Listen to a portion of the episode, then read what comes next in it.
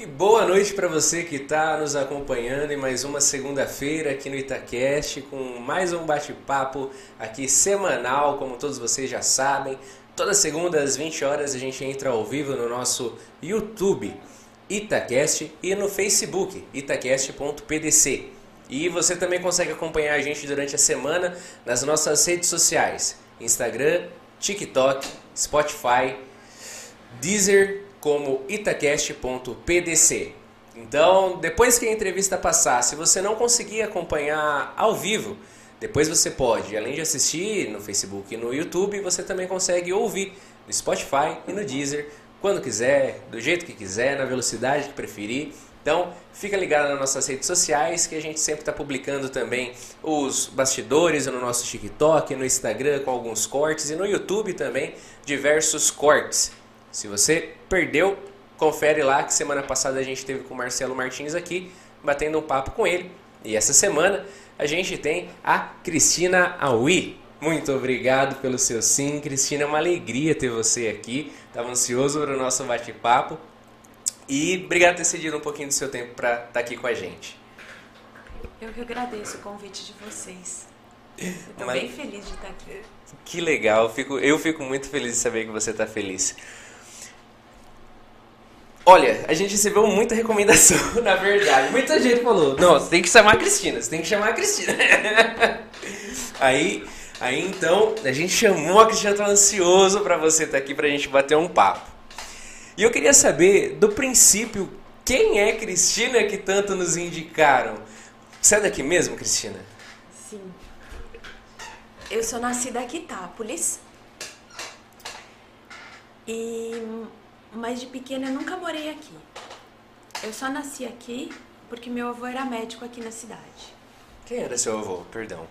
Ele chamava Dr. Luiz Antônio Monteiro. Ele era médico aqui e meus pais já moravam em São Paulo, então eles vieram para cá só pra gente nascer, uhum. eu e a minha irmã.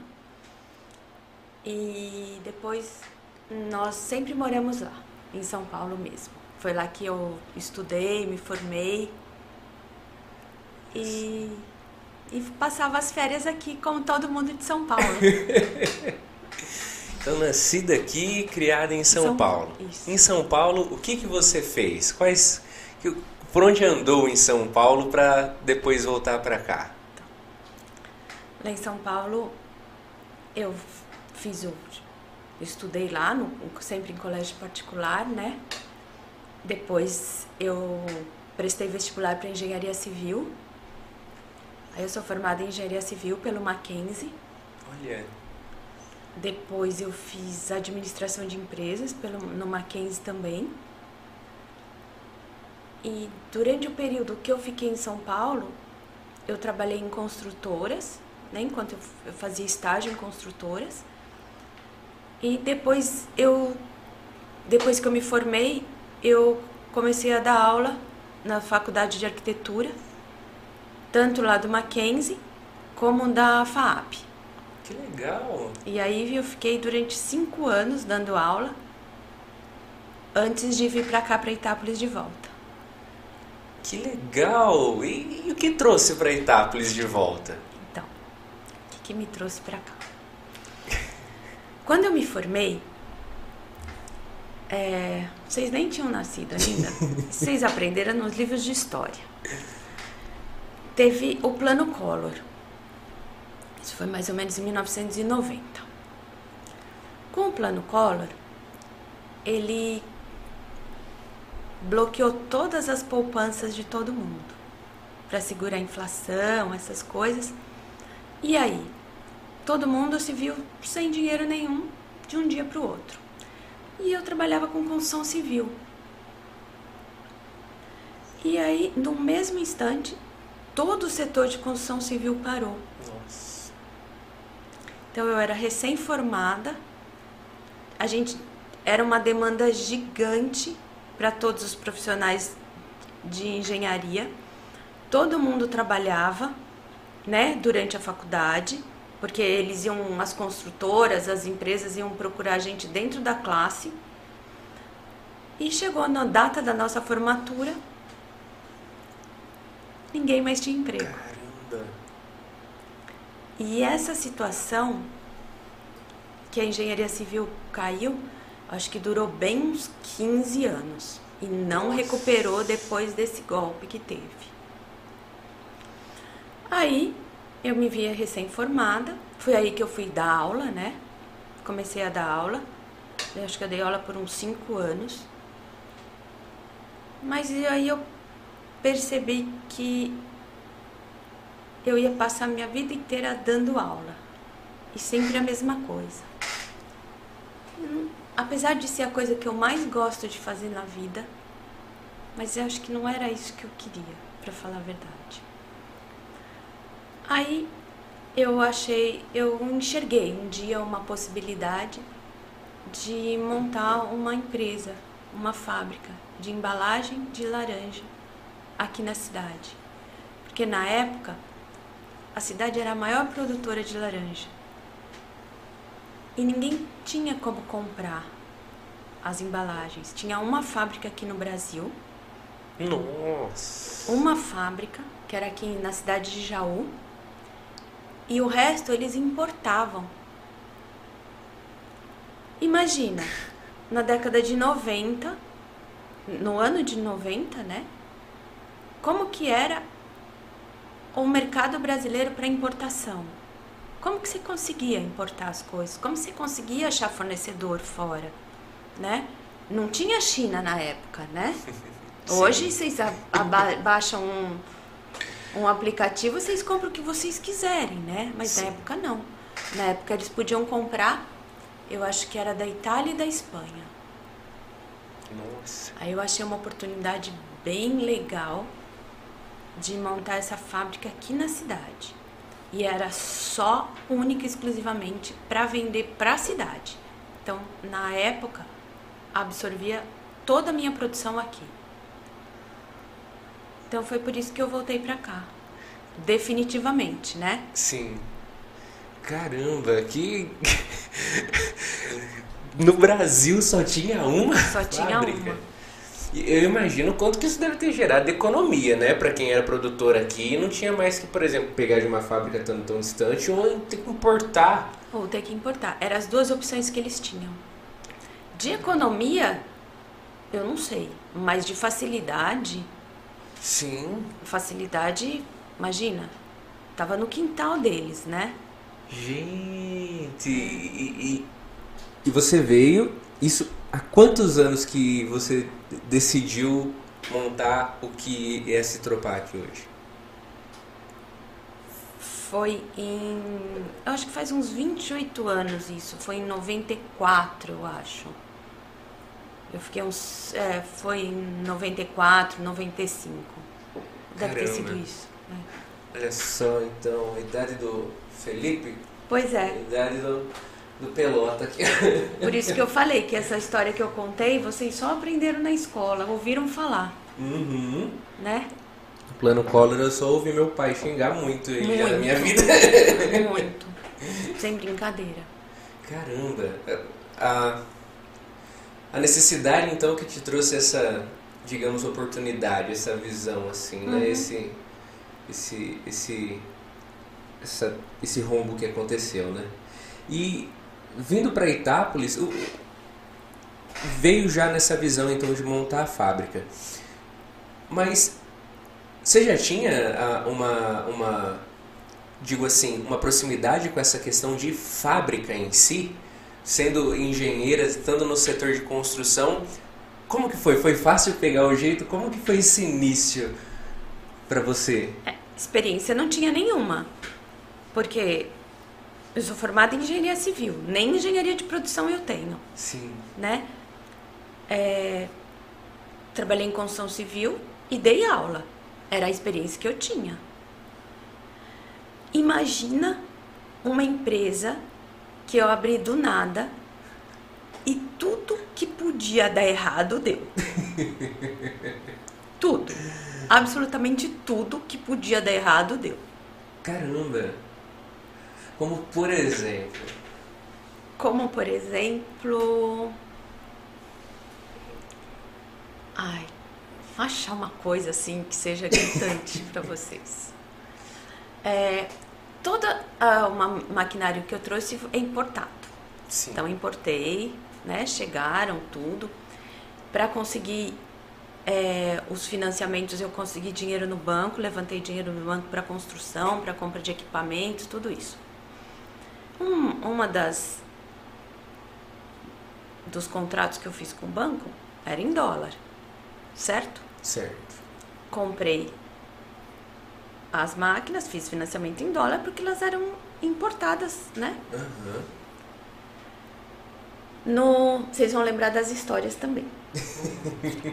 Quando eu comprei, o dólar tava um para um no real. Imagina que tempo bom. Olha só. Né? Esse tempo existiu. Um dólar, um real. Caramba. Perfeito, né? Sim. Perfeito. Depois de um tempo que eu tinha fábrica, passou um dólar para quatro reais. Nossa. O que, que aconteceu com as dívidas que eu tinha em dólar? Meu Deus. Exatamente. E aí? As, Caramba. as coisas aqui multiplicaram por quatro os valores de venda? Caramba. Pois é, uma das coisas assim que desestabilizou completamente. Nossa, mas que saia justa. Pois é, isso foi uma das coisas que aconteceu. Fora isso, a, a vida, como eu sempre falo, vida de empresário aqui no Brasil é uma montanha russa, né? Vocês já andaram de montanha russa? Como que é? Como que sobe o carrinho da montanha russa? Sobe devagarzinho. E chega lá no topo, como, quanto que desce? Pra descer todo santo ajuda, né? E é assim. Caramba! E, e, e nessa, nessa loucura, veio, veio você e, e a sua irmã veio junto pra É, cá? Não, eu vim primeiro e ela veio depois. Ela veio depois de um tempo. Pra fábrica também ou não? Não, ela me ajudou bastante na época da construção da o projeto da fábrica dela, ela se formou em arquitetura. Aí o projeto da fábrica dela, na época da construção ela veio pra cá. Ficou aqui um tempo. Aí depois eu acho que ela foi. Eu acho que depois ela foi pra Itália, passou um tempo lá, se eu não estiver enganada, e depois que ela voltou pra cá, definitivamente. Eu acho que foi isso. Eu acho que foi isso. Caramba! Porque ela também entrou no ramo de construção, né? E ela tava no mesmo Sim. problema que a gente. Entrou no mesmo, ne- nessa mesma montanha russa da É. construção da época do, do plano Collor e tudo mais. Exatamente. Caramba, que. Nossa, vocês duas então entraram para esse ramo voltado à, à parte de construção e tudo Isso. mais. Seu avô, você comentou que foi médico aqui na Isso. cidade. Seus pais, eles trabalhavam na parte de construção também? Sim, Daí que veio essa, essa, É. essa vontade, esse desejo? exatamente. Meu pai é formado em engenharia civil e ele tinha escritório de cálculo de estrutura. Hum, Então ele só fazia parte de cálculo de concreto armado. Entendi. E foi por isso que a- nós duas fomos pra. A gente só ensaiou entrar na construção civil, né, na Sim. engenharia, porque nenhuma das duas exerceu. Ela também não exerceu. Ela também não exerceu, exerceu muito pouco a profissão e depois ela partiu para para outras coisas, Caramba! como empreendedora também. Também! que legal, olha só, então as duas resolveram empreender, que corajosas, É. né? Foi, eu não lembro se foi o Barelli ou se foi o Alessandro que esteve aqui conversando. Falaram, né, que para ser empreendedor ou tem que ser muito corajoso, tem que ser muito louco, né, no Brasil. Porque realmente é, é- é nesse, nesses altos e baixos que as coisas vão indo. A fábrica de quando vocês chegaram, de quando você decidiu dar esse pontapé inicial, sempre teve no mesmo lugar ou você teve outra sede aqui na cidade? Sempre foi onde é hoje, ali chegou e ali ficou. Exatamente, sempre foi lá, Que legal. sempre foi.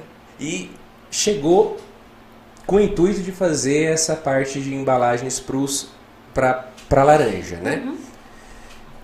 Hoje não faz mais só isso. Eu dei uma, dei uma bela uma estudada lá no site. Deixa eu ver como você tá. E eu vi que a, a Citropac tem vários PAC, né? É. Já são, já vai para a parte de construção também, a parte continua nessa, nessa parte dos citros, enfim, né? De, de, dessa parte para laranja, para embalagem e tudo mais. Mas também tem essas outras partes de construção e outras que agora me fugiu o nome só porque você me deu essa, essa, essa chamada na fim. Não estudou direitinho, eu vou te ajudar. Agora me deu um branco aí depois dessa. então vamos lá. A gente tem várias linhas. O carro-chefe nosso é a parte de sacaria para laranja. Ainda é, mesmo hoje tá Ainda é, né? É o, como a gente começou e o nosso carro-chefe é a parte de sacaria para laranja mesmo porque a gente tem pouco concorrente na, concorrência no mercado. Sim. Então a gente se estabilizou nisso e está investindo nisso. Isso daí começou a derivar muito pouco. Por exemplo, dá para fazer milho verde, dá para fazer cebola, dá para fazer embalagem para cabotiá, dá para fazer embalagem para alho, para batata, mas sempre no mesmo padrão né? Só vai mudando as cores e as embalagens vão surgindo. Uhum. Então, esse é o nosso carro-chefe. Aí, como você falou, tem a parte de construção civil, né? Que são aquelas telas de proteção de fachada de prédio, umas telas guarda-corpo, que são para os prédios que ainda estão sendo construídos. Sim. É, graças a Deus que a construção civil se recuperou. E, e aí a gente vende bastante para esse mercado. Então, tem a parte de embalagem e tem a parte de tela de construção civil. Aí tem as outras telas que a gente faz, que são as telas de sombra, são as telas pretas. Ah. E essas telas pretas servem para cultivo protegido. Entendi. Então, para que, que elas servem? Para proteger basicamente do sol. Então, você tem Quanto mais fechada for a malha da tela, que a gente tem como graduar isso, uhum. a gente pode fazer mais sombra ou menos sombra para a plantação. Então, ela sempre protege do sol. Então, serve para qualquer tipo de plantação que você imagina, né? Para o sol não castigar. Sim. E essa tela, ela serve também para segurar um pouco da evaporação da água do solo, né?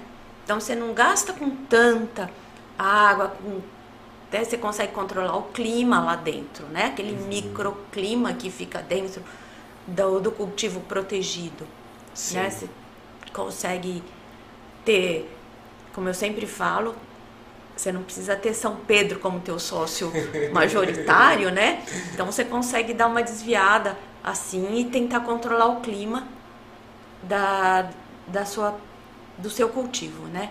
Flor, fruta, verdura. Então, isso tudo que a gente está produzindo bastante dessas telas, bastante mesmo. Que legal. E, e essa diversificação dos produtos, por exemplo, aconteceu por quê? É para, por exemplo, para você decidir produzir outros tipos também, para outros segmentos sair só do foco da laranja, dos, do, do ensacamento da laranja. Foi fácil assim? É, o, o, material é o mesmo? Por que, que houve essa, essa possibilidade de variação, por exemplo? Quando a gente monta a empresa, né, a gente faz um planejamento estratégico. Uhum. Né? E nesse planejamento estratégico que a gente traçou, a gente concluiu que a gente não podia fazer só um produto. Imagina se eu trabalhasse só com sacaria de laranja. E esse problema que acabou com, com, a, com o cultivo de laranja aqui na cidade, acabasse com o cultivo de laranja no país todo. O que, que ia acontecer comigo? Ia quebrar junto com os produtores. Não é isso? Então, pensando nisso, o que, que a gente fez? A gente pensou em multiprodutos para multimercados, né? Essa é a nossa nosso lema. Sim. Mas dentro do que a gente consegue fazer do jogo de cintura que é a produção lá da fábrica, das máquinas, do material, tudo isso. Então a gente foi diversificando devagarzinho e ampliando o leque de produtos que a gente tem para oferecer. Então agora, se acontecer alguma coisa com a laranja, a gente não tá só baseado na laranja, entendeu? Então Sim. tem todos os outros mercados que a gente pode atacar. Então, tem a laranja do estado de São Paulo, tem a laranja de Minas, tem a laranja de Sergipe, tem a laranja do Centro-Oeste, tem de todos os lugares. Aí tem milho verde. No, no inverno do ano passado, as, as plantações de milho sofreram muito com o frio, né? Com a geada. Sim. Então deu uma queda. Então a gente reduziu um pouco o milho e colocou outra coisa. É, a gente está num país tropical. O sol está castigando muito as plantações. Então ninguém está conseguindo quase produzir sem cobertura, né? Sem essa proteção. Sim. Então a gente faz vários tipos de de sombra, né? Vai aumentando gradativamente. Aí outro produto que a gente vai lançar agora no segundo semestre é aquela cobertura de estacionamento, que é aquelas telas coloridas. Sim. Né? Essa daí vende bastante também para os carros, para os estacionamentos de shopping, posto de gasolina, supermercados, hipermercados, né? Sim. Então isso vende bastante também. Que é mais um outro produto que foge da parte agrícola e vai e volta para a parte de predial, né? Sim. E, e essa essa como eu, é, essa como eu posso deixa eu pensar aqui como que eu vou eu não te deixei tímida, né? Hã? não. Você, não, você tinha me dito que você estava nervosa. Aí chegou aqui. Não, quero ver se estudou certo agora. É complexo de professor. Agora. Aí, aí eu tenho o complexo do aluno é. aqui, deu branco. Mas uh, essa, essa. toda essa gama de produtos. A concorrência você comentou que ainda é muito pequena no Brasil. Então, foi a segunda fábrica do Brasil, por exemplo, que começou a fazer essa parte do, do, do citros lá atrás, quando só tinha em Jaú. A terceira. Ah, foi a terceira. É. Então, ah, hoje, tanto para esses outros segmentos que você faz, também é uma concorrência pequena que ainda existe aqui no é, Brasil? Das telas, nem tão pequena quanto da sacaria da sacaria continua bem pequena. Pequena, continua bem pequena. Caramba. E, mas a das telas é um pouco maior. Não é tão grande, Sim. mas é um pouco maior. Que legal. E você comentou dos estados, por exemplo, que você falou ah, a laranja do estado de São Paulo, a laranja de Minas, a laranja de Sergipe. Tudo isso é baseado em clientela. Realmente vai para o Brasil todo o produto que vocês produzem aqui consegue alcançar o Brasil todo. O Brasil todo. Chega... Não tem um estado que a gente não venda. Olha que legal. E chega a ver a, questão de exportação ou fica mais concentrado dentro do Brasil? Ah, nos dois anos da pandemia, a gente exportou bastante. Nossa. A gente exportou muito mesmo, mas a gente só conseguiu exportar, para falar a verdade, porque eu acho que a China não estava entregando. Ah, sim. Exato. Porque logo depois que o, o mercado o, voltou, né, internacional, tudo isso, a gente parou de exportar. Então a gente não tem muito custo para exportar e para competir com a China. Caramba. Não temos. Realmente não temos.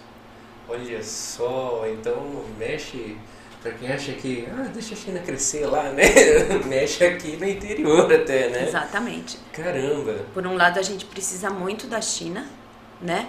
Para comprar os insumos, né? Sim. De manutenção da fábrica, tudo isso. Mas por outro lado, competir com eles em matéria de preço não dá. Do mesmo jeito que eles que os outros fornecedores não competem com ele, a gente sofre a mesma coisa. Sim. Caramba, que é. coisinha. E durante a pandemia, então, que nessa, nessa travada que a China deu, né? Pois é. Caramba, nossa, que interessantíssimo saber disso. Ah, o pessoal tá aqui nos acompanhando nas redes sociais. No YouTube eu estou acompanhando aqui no celular. Se surgir alguma coisa no Facebook, você avisa aí, tá, Felipe? Mas no YouTube aqui o pessoal tá nos acompanhando. O, o Tom Zuliani mandou para nós aqui que a Cris é puro conhecimento. Olha só. o Tom é um fofo. Tem gente que você pode dar um desconto. A Lívia Zagashi também tá por aqui. A, a psicóloga ela manda aqui o boa noite, mas mais uma pessoa e profissional que Itápolis tem muito orgulho de ter por perto. Exemplo de empreendedora, mulher empresária, líder e visionária. Parabéns pela entrevista. Olha só. Então a Lívia também estando presente aqui com a gente. O Zé Luiz, esse eu tinha certeza ah, que ia estar com a gente. Zé Luiz manda aqui o parabéns pelo, pelo convite e diz que a Cris é uma grande pessoa e ajuda muito o nosso município. Zé Luiz, ele que foi uma das pessoas que falou: você precisa chamar a Cris lá, cara. É, esse pessoal você dá um desconto, né? Porque eles são do fã clube, então. São, são o, é o fã, é. O fã clube da, da Cristina. É, isso daí você pode dar um desconto. O Zé Luiz, que inclusive é um dos apoiadores nosso aqui, com todo o grupo Digital Saúde, Digital Fórmulas, que conta com três farmácias aqui no nosso município, uma delas inclusive 24 horas. Tem a Digital Fórmulas que cuida de toda a produção de diversos tipos de, fórmula, tipos de fórmulas que ficam, acabam ficando num preço bem mais acessível e também numa qualidade exponencial, assim, sem sombra de dúvidas, Digital Fórmulas é um lugar que você pode confiar de olhos fechados.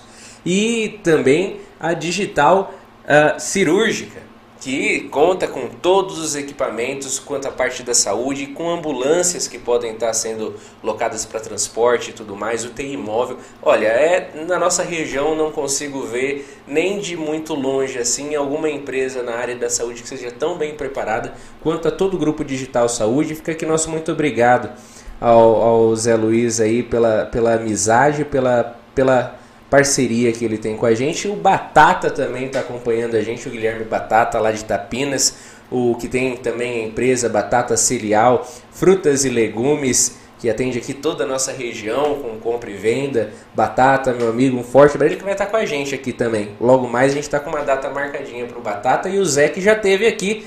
Aquele suou, hein? A gente não tinha ar-condicionado ainda. O João tava nervoso, né, Zé?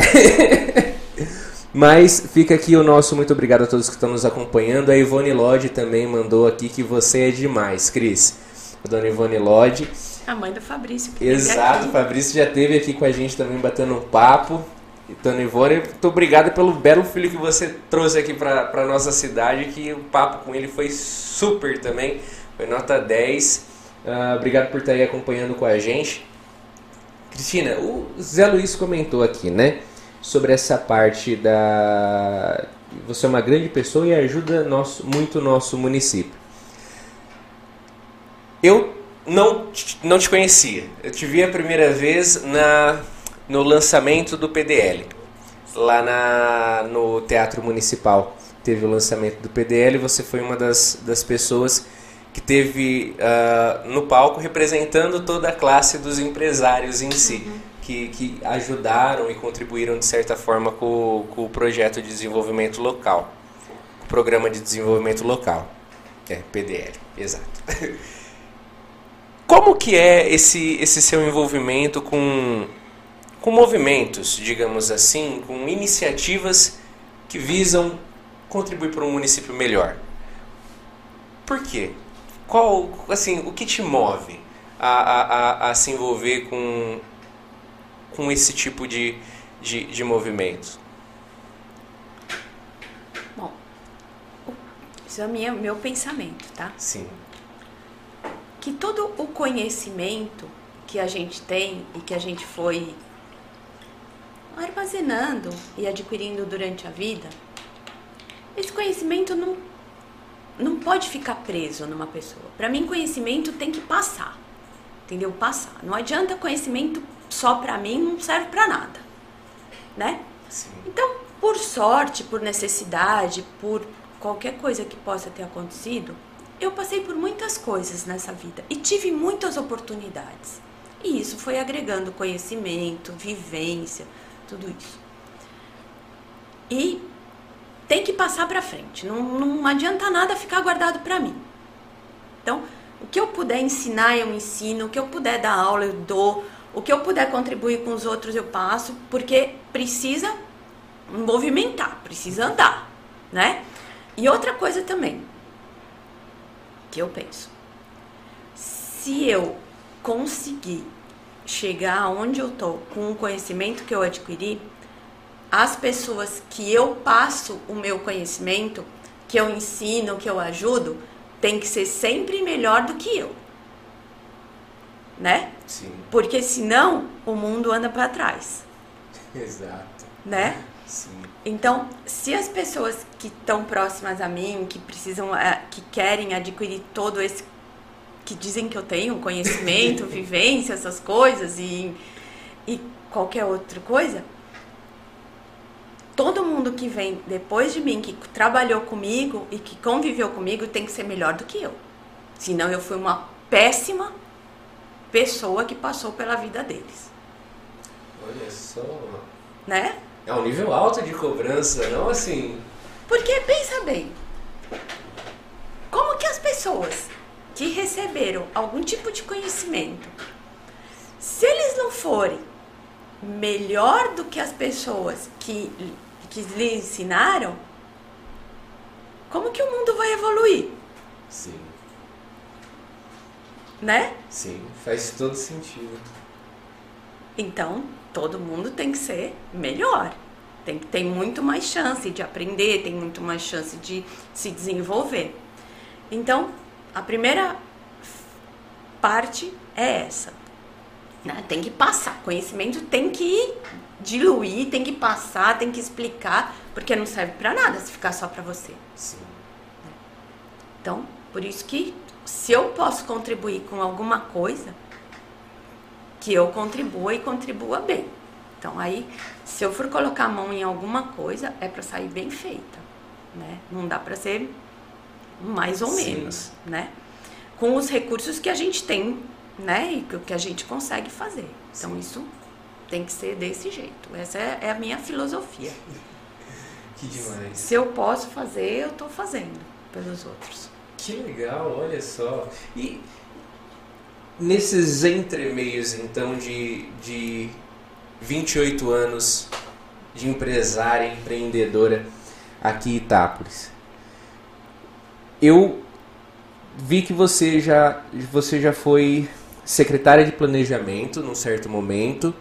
Ah, tive a oportunidade de te ver ah, estando envolvida com o projeto de desenvolvimento local, né, que tem como intuito ah, alavancar Itápolis de certa forma para frente, né, tocar para frente o município, de fato. E diversos outros meios que, que eu sei que o Zé Luiz também é bem envolvido com essas coisas. O próprio Alessandro também, da The Soft 7, ele que é, é, é presidente da associação também. Ah, ele que é outro que falou.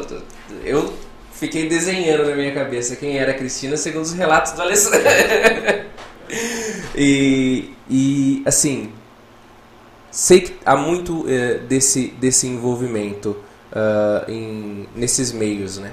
Nesses, com, com esses fundamentos em si.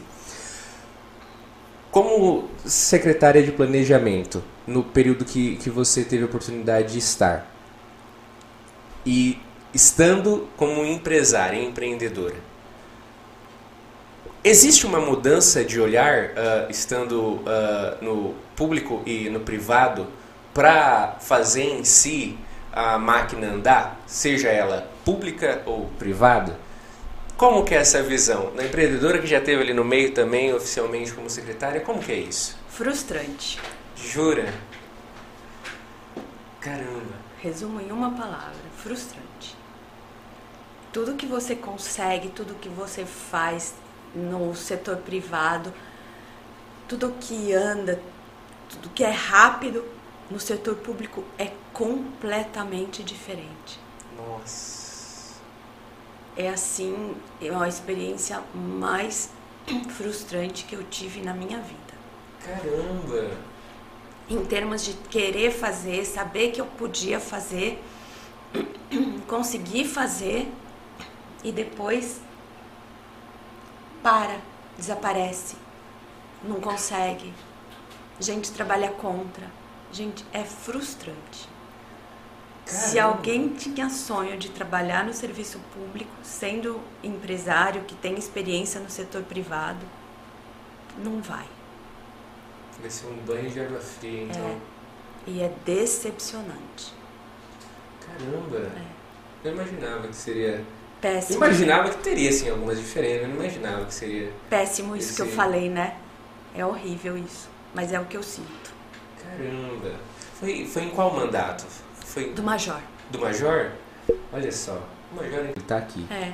Eu preciso tentar contato com ele. E tá dando. Uh, uh, ajudando a pôr lenha nessa fogueira não anda mesmo, precisa de apoio, ou, ou realmente dá para fazer muito mais sendo uh, um, um simples cidadão? Eu acho que a gente faz mais não trabalhando no serviço público, por fora do jeito que a gente está trabalhando hoje. Caramba. É. Eu acho. E você acha que é preciso uh, um apoio 100%, assim, tipo, uh, não sei, não sei como que o Mi ele age, né? Hum. No meio desses, desses, desses projetos, como que é a aceitação dele, né? E nem se ele precisa estar tá envolvido. Há essa necessidade tipo, do setor público tá, como eu posso dizer, fomentando isso? Ou você acha que uma sociedade bem organizada consegue? uma sociedade bem organizada consegue suprir um monte de deficiência da prefeitura, entendeu? Mesmo porque a prefeitura não é responsável por um monte de coisa que a gente que a gente acha e exige que ela seja. Sim. Né? Eu acho que o deixando claro isso que a prefeitura é responsável por saúde básica, educação básica, segurança, né? Sim. Tirando isso, eu acho que jogam muita expectativa numa prefeitura e, a, e essa frustração acaba sendo maior, né? Tanto dos governantes como da população, né? E aí, o que, que acontece? O setor privado, vendo essa necessidade, tem que tomar a frente mesmo e parar de achar que a prefeitura é responsável por tudo e tem que apoiar tudo e tem que sair tudo de lá. Tirando essas três coisas que eu falei, eu acho que acabou. O resto é responsabilidade de cada um, né? Parte de educação profissionalizante, né?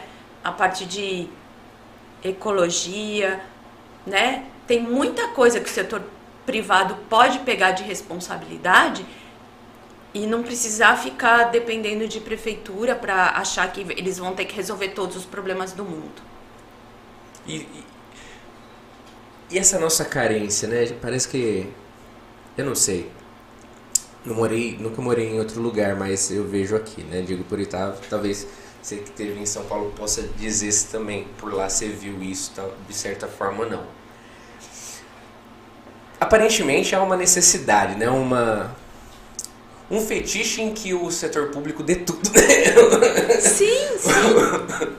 que tudo venha, né? É. Venha a nós o, o, o, vosso reino e a vós nada, né? É. E, e é... Você acredita que parte da onde isso? Porque eu vejo que você tem uma visão, uma, uma, uma criação empreendedora, assim, porque para você e a sua irmã ter decidido empreender, tem que ter tido uma, uma educação, uh, assim, diferente do ah, não, vamos esperar que vai cair do céu. Né? É, e, e, e, realmente não é assim. Você acha que isso parte muito da, da, da educação do povo em si, em, uh, em escolher seus líderes para que seus líderes parem de se intrometer, talvez, em, em certos lugares e o, o, povo em si comece a tomar as rédeas? Você acha que parte da própria educação do povo, então, talvez deva vir essa mudança? É muito cultural do brasileiro, né? De ter o Estado como aquele paizão, aquela mãezona que resolve tudo e não precisa fazer nada, que a, ninguém precisa fazer nada que o, o, o Estado. Do, do, do, de quando eu nasci para trás. Então só conheço do Lula para frente. então, é o que você viveu, né? É, eu sei o que eu vivi. Mas, Breno, uh, você passou por, por diversas lideranças nacionais e municipais. Se mudasse, se não tivessem sido, tivessem sido outros, a, a sua empresa, você acha que conseguiria? Teve, dependeu de certa forma de, um, de uma força maior, de, uma, de um mecanismo maior público, ou não? A economia em si, uh, por si só, do jeito que caminhou, seria igual também? Sempre o governo é um fator externo que influencia muito o setor privado. Não tem como. Sim. Não tem como, né?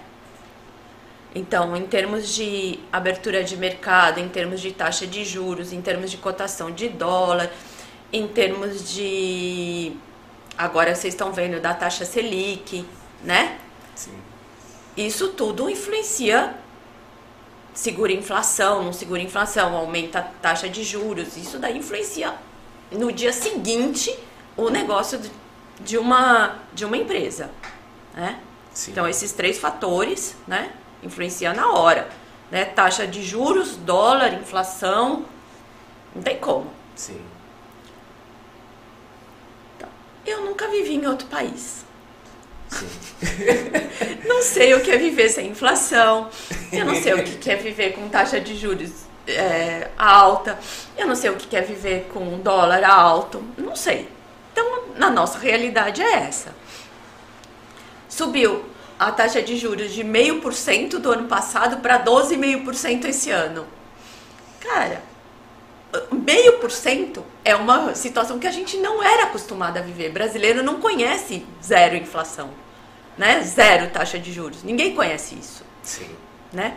Agora a gente conhece viver com inflação de 12%, como está hoje. Esse é o nosso padrão de vida, né? Vocês conhecem, vocês sempre viveram isso. Agora, que, que a Inglaterra, o que, que os Estados Unidos, o que, que os países da Europa estão vendo o que, que é inflação hoje? Eu não sei, né? O que, que eles estão sentindo. A gente, pra gente é normal, tira de letra, não tem essa, problema. Essa pedrada já é levada há muito tempo. Já é no nosso cálculo. Eu não sei, assim, como que seria, o que, que o governo podia fazer, entendeu? Sim. Para facilitar ou para não. Eu sei que as nossas taxas de juros aqui internas são absurdamente gigantes comparadas com a dos, dos países de fora. Mas a gente nunca viveu isso. Eu não sei como que é isso, entendeu? Nunca, nunca existiu o contraponto, não existia. né? Essa é a nossa é... realidade. É, impostos. Como que é uma vida num país que não tenha imposto de cinco meses do ano que você trabalha, que agora a gente está no mês de maio, né?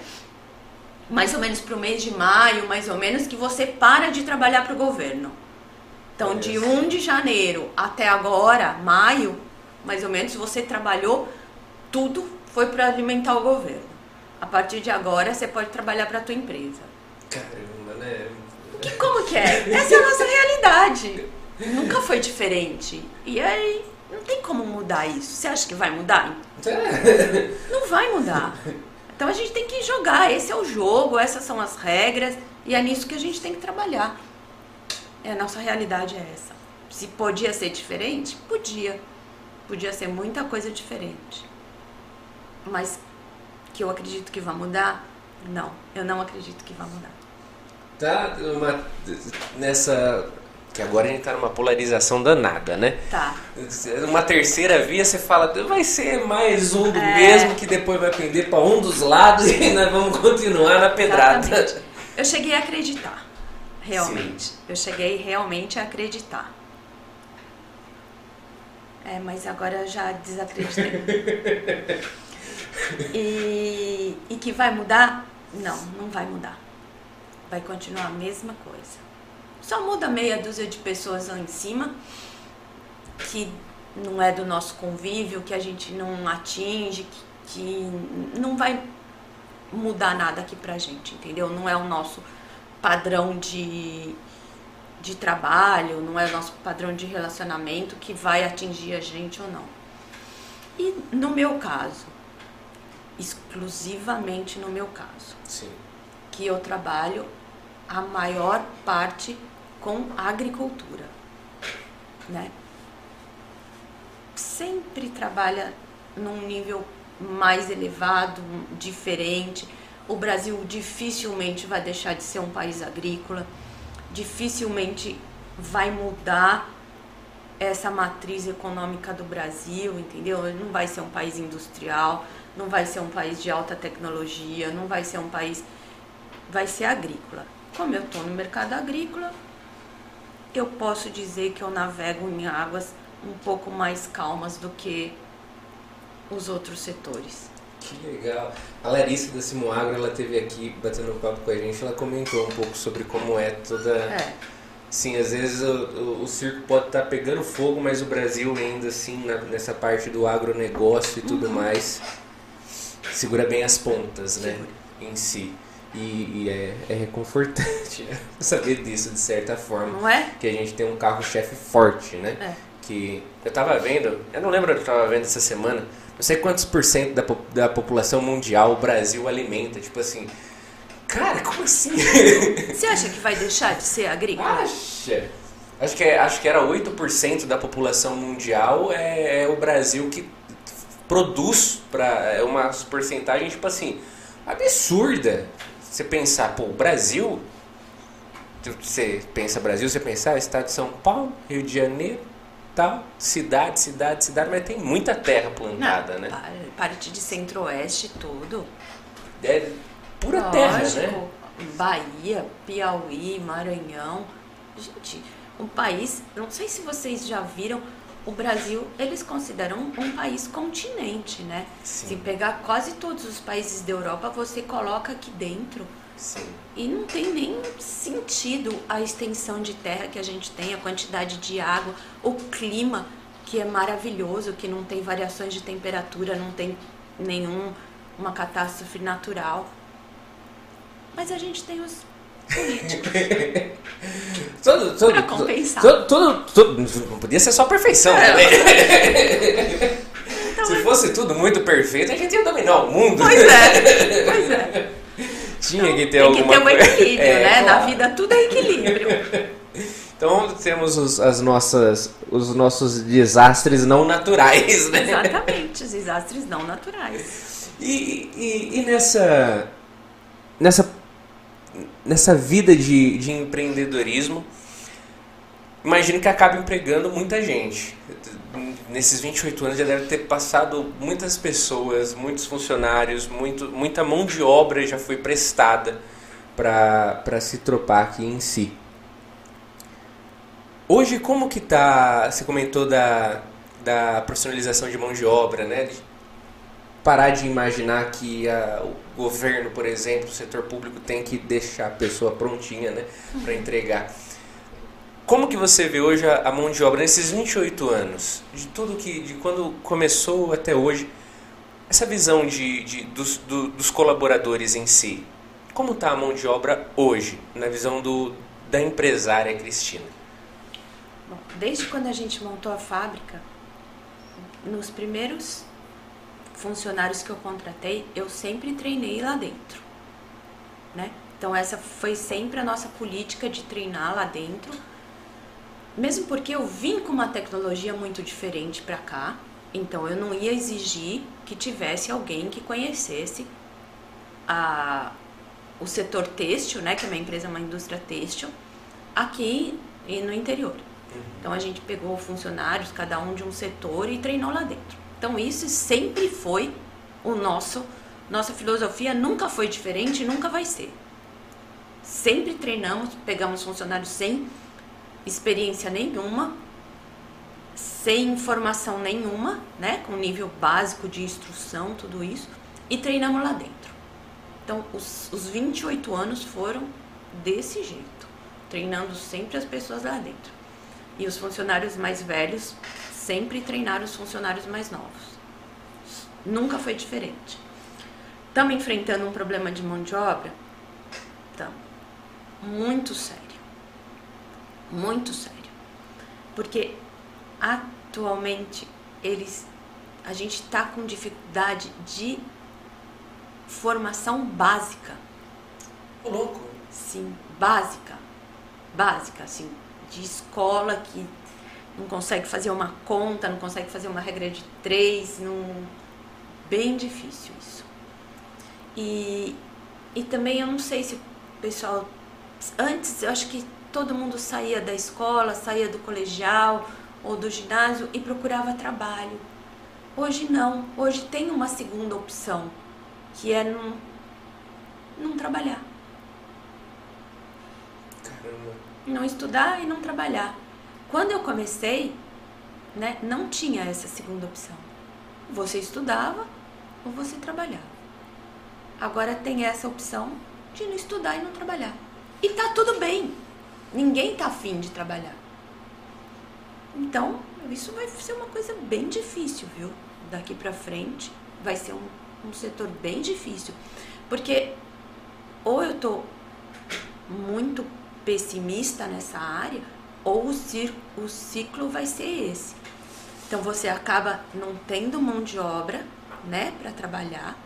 Você acaba automatizando muitos processos, né? Como agora tá fácil de automatizar. Sim. Todo mundo está vendo isso, né? Sim. Então você começa a automatizar esses processos. Automatizando os processos, você vai exigindo menos mão de obra, né? E, hum, e a mão de obra que você precisa é mais especializada e vai sobrando mais gente que não vai atingir essa necessidade de mão de obra, né? De, não vai Sim. se encaixar e vai sobrando mais gente sem conseguir entrar no mercado de trabalho. Caramba. Esse cenário é parece muito futurista, mas já tá É um ciclo assustador, assim, Assustador. né? Chega a ser assustador. é assim. Vai ser isso daí que eu tô enxergando. E aí daqui a pouco a preocupação dos governos, que eu vejo, isso é responsabilidade dos governos. O que que vai fazer com essa massa de pessoas não capacitadas sem oportunidade de emprego? Essa opção que você falou, que tem essa segunda opção de não trabalhar, não estudar. Aí você diz que eh, seria um viver, assim, acostumado na, na, na linha ali da miséria, praticamente. De renda Do, básica. do- dos bolsa da vida. Exatamente. Vai ser isso que vai acontecer. Vai ter uma massa de população que vai viver de bolsas da vida. Nossa, perigosíssimo. Sim.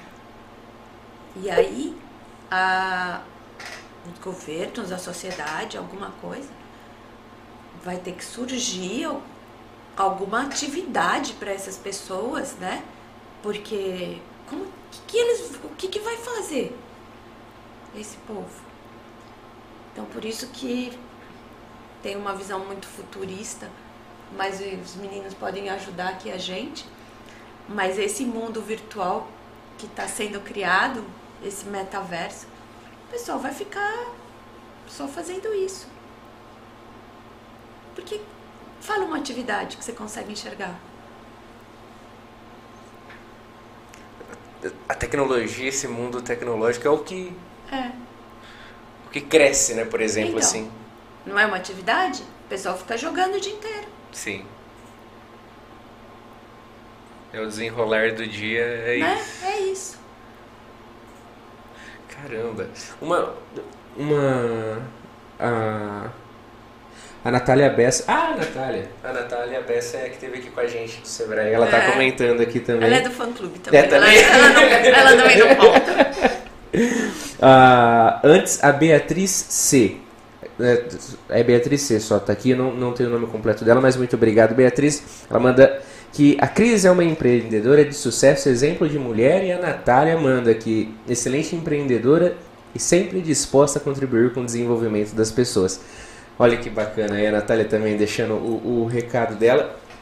E antes de eu dar continuidade aqui no bate-papo com a, com a Cristina, eu queria só também mandar mais um agradecimento especial para dois dos nossos apoiadores que estão firmes com a gente na parceria e na amizade, que é o escritório de contabilidade Barelli, onde você consegue encontrar todo o auxílio. A gente está falando aqui dessa loucura que é o Brasil de imposto e tudo mais. O escritório de contabilidade Barelli tem os profissionais certos para ajudar você e a sua empresa a se manterem dentro das, das linhas e normas do nosso Brasil, dentro de todos os trâmites legais quanto à parte tributária. Então, o Escritório de Contabilidade Barelli é a empresa certa que você vai encontrar o atendimento profissionais que vão ajudar você e a sua empresa.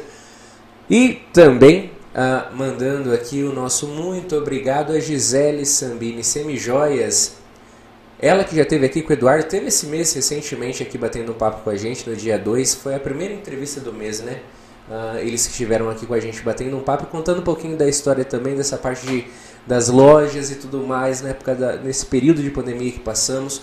A Gisele contou bastante a história dela, dessa, dessa, dessa marca em si, de toda de todo o carinho e dedicação que ela tem em cada peça. Ela que agora tem um showroom preparado para atender você uh, e transmitir e te proporcionar uma experiência única no atendimento lá no edifício Meluce no quinto andar. A Gisele Samini Semijoia se encontra por lá. E o Barelli já esteve com a gente também batendo um papo, viu? Barelli, pai e filho. O Rafa também esteve com a gente batendo um papo. Então só vocês darem uma, darem uma olhadinha aí no Spotify, no Deezer ou no YouTube ou no Facebook também. Todas as nossas plataformas você vai poder encontrar o bate-papo com o Rafa Barelli, com o Barelli pai, com o Luiz Carlos Barelli e também com a Gisele Sambini Semijoias e com o esposo dela.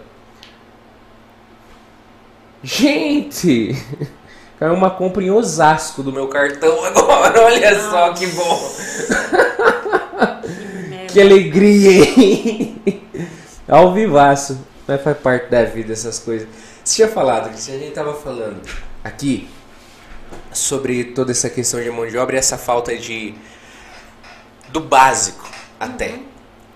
Essa falta do básico você, é, vem de pessoas que não terminaram o ensino básico ou terminaram e o nível de educação não foi atingido no quanto que gostaria que fosse? Então, eu queria responder que não terminaram. Hum.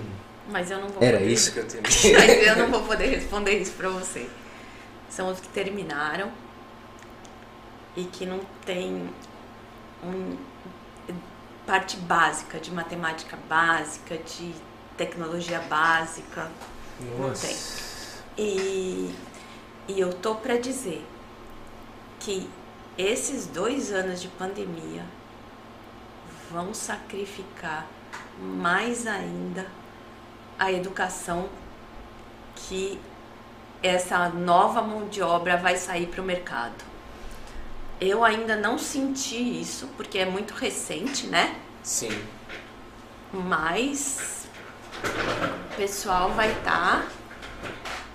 Você acredita que a pandemia então Deu ajudou uma... a dar um gás a... negativo? Ajudou a piorar.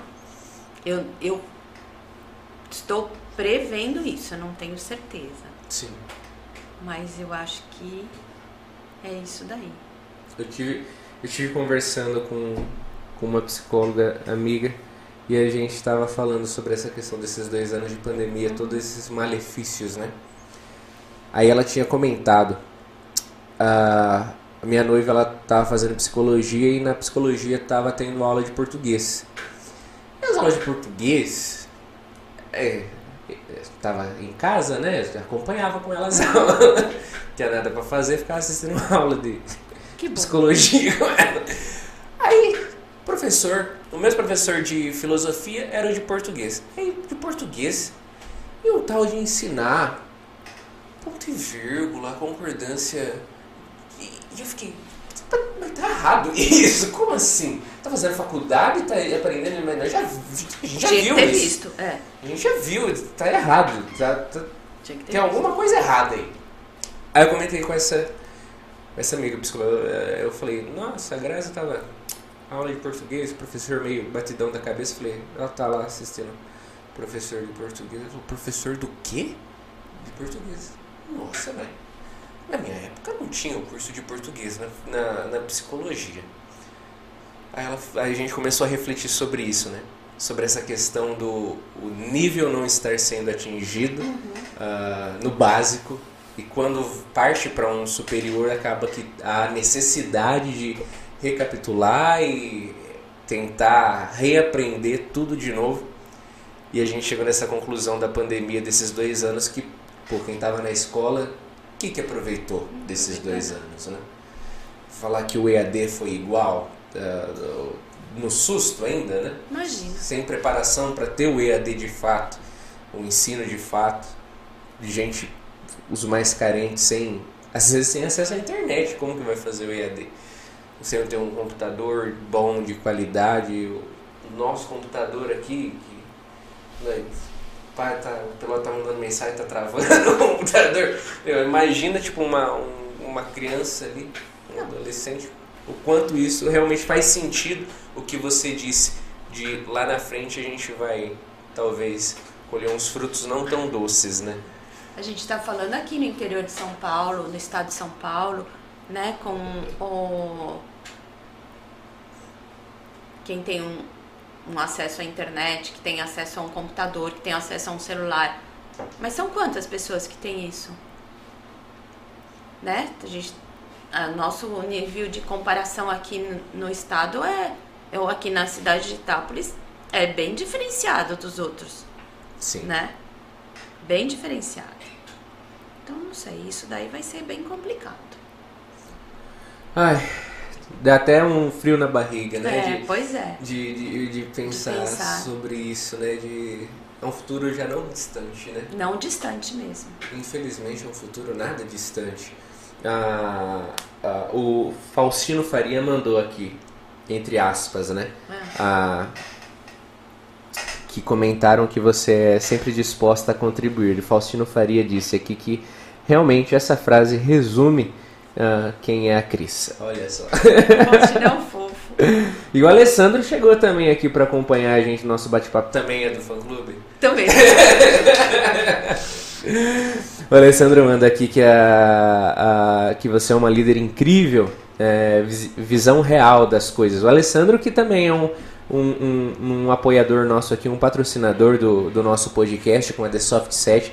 Ele que também é empresário, passa por, pelos apuros aí também, né? Uh, infelizmente, uh, mas que tem uma empresa também grandiosa aqui no nosso município que atende outros estados com um software de qualidade que atende a sua empresa aí de pequeno, médio porte a fazer todo o controle de estoque, caixa, controle financeiro de contas, conciliação de cheque, cartão, assim, sistema completo para te ajudar a ter todo o controle na, aí na sua empresa, no seu empreendimento, inclusive com, com possibilidade de vinculação com plataformas de e-commerce para você que quer tentar aí na internet uh, alavancar suas vendas de certa forma, o sistema da The Soft está preparado para suprir essa sua necessidade. Uh, e o Alessandro é que está à frente aí dessa equipe, e ele que já esteve aqui com a gente, ele que é presidente da Associação Comercial Empresarial, tiveram jantar esse, esse mês, esses tempos atrás, teve jantar dos destaques do ano da associação. Fica aí o nosso parabéns também pelo evento, Alessandro, a toda a equipe da Associação Comercial e Empresarial.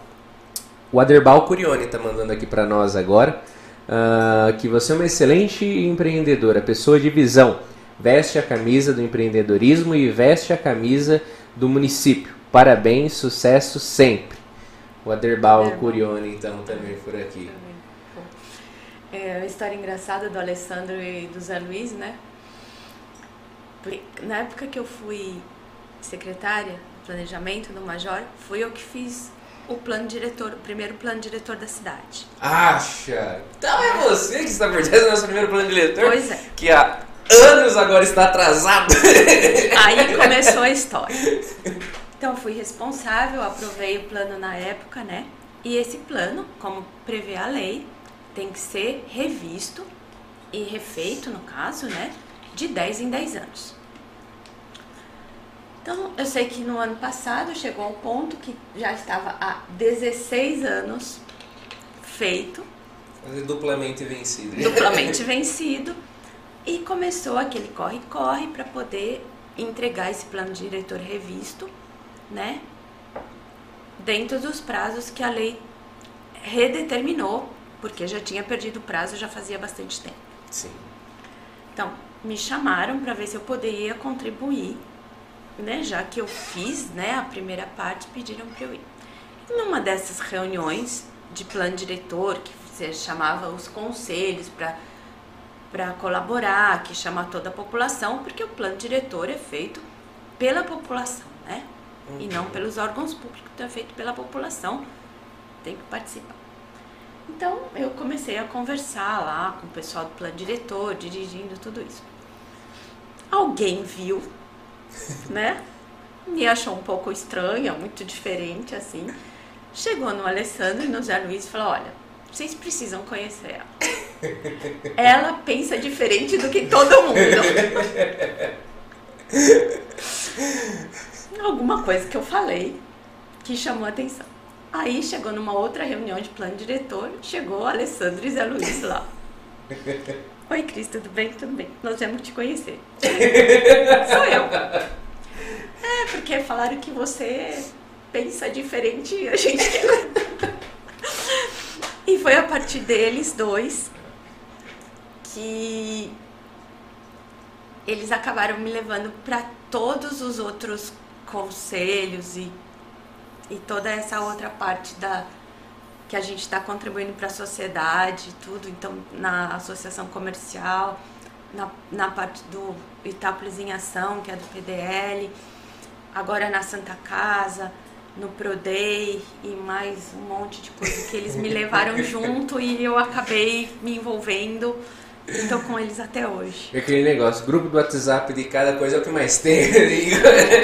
grupo de WhatsApp, eles olham pra minha cara e falam, não, Cris, é só mais esse.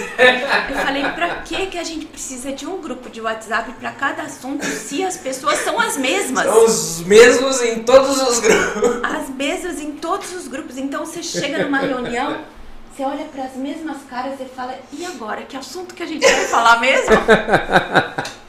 Até se perde nas pautas que vão ser discutidas. Exatamente.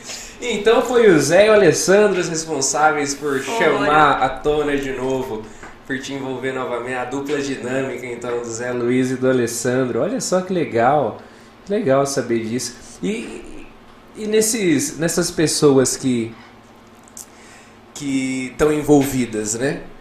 Zé Luiz, Alessandro, tem bastante gente envolvida? Há uma, uma aceitação boa, assim, da, da sociedade? Gente, tem muita gente envolvida e muita gente muito boa.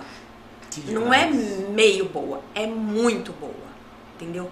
Você vê que a motivação de todo mundo que está trabalhando em todos esses grupos, né? E fora os outros que eu não tenho acesso, que, que deve ser melhor ainda do que esses. Sim. Então você vê que é motivação das pessoas e as pessoas gostam de fazer, sabe? Então você junta o amor que tem em colaborar, em fazer uma coisa para o progresso, para contribuir com tudo isso, né? Então faz com vontade e com amor, entendeu? E com então você sabe que sai o melhor da pessoa em tudo isso. Então a gente consegue extrair o que as pessoas têm de melhor para contribuir e tudo isso faz com vontade, com desejo, com motivação. É a coisa mais linda. E sabe o que é mais legal? A gente se diverte. Que legal, olha só. Então, quando junta todos esses ingredientes, vai sair coisa ruim? Jamais. Jamais. Entendeu? Então fica uma coisa leve, divertida. Então, Olha, eu tô acreditando muito, e muito assim, encontrar gente boa, gente muito boa, com capacidade, com garra, sabe? E do bem, sabe? Todo mundo do bem. Isso é muito bom para trabalhar. Muito Demais. E, e acredita, é, assim, a, a sua visão começou num. Ah, a gente veio te conhecer e é uma amizade hoje é, que envolve, se, se, se torna um vínculo de amizade entre é, os membros desses projetos, desses grupos, sim, enfim? Sim. E é bem legal porque um começa a se ajudar, entendeu? Então, uma coisa que precisa de um particular, assim, indicação de um médico, indicação de um prestador de serviço, é, forma uma rede legal, né? Sim. Você sabe que você pode contar com todo mundo. E uma coisa legal também é nessas conversas mais informais que a gente tem, acaba tendo uma conversa de muito alto nível, né? Você tem uma conversa boa, uma conversa que serve para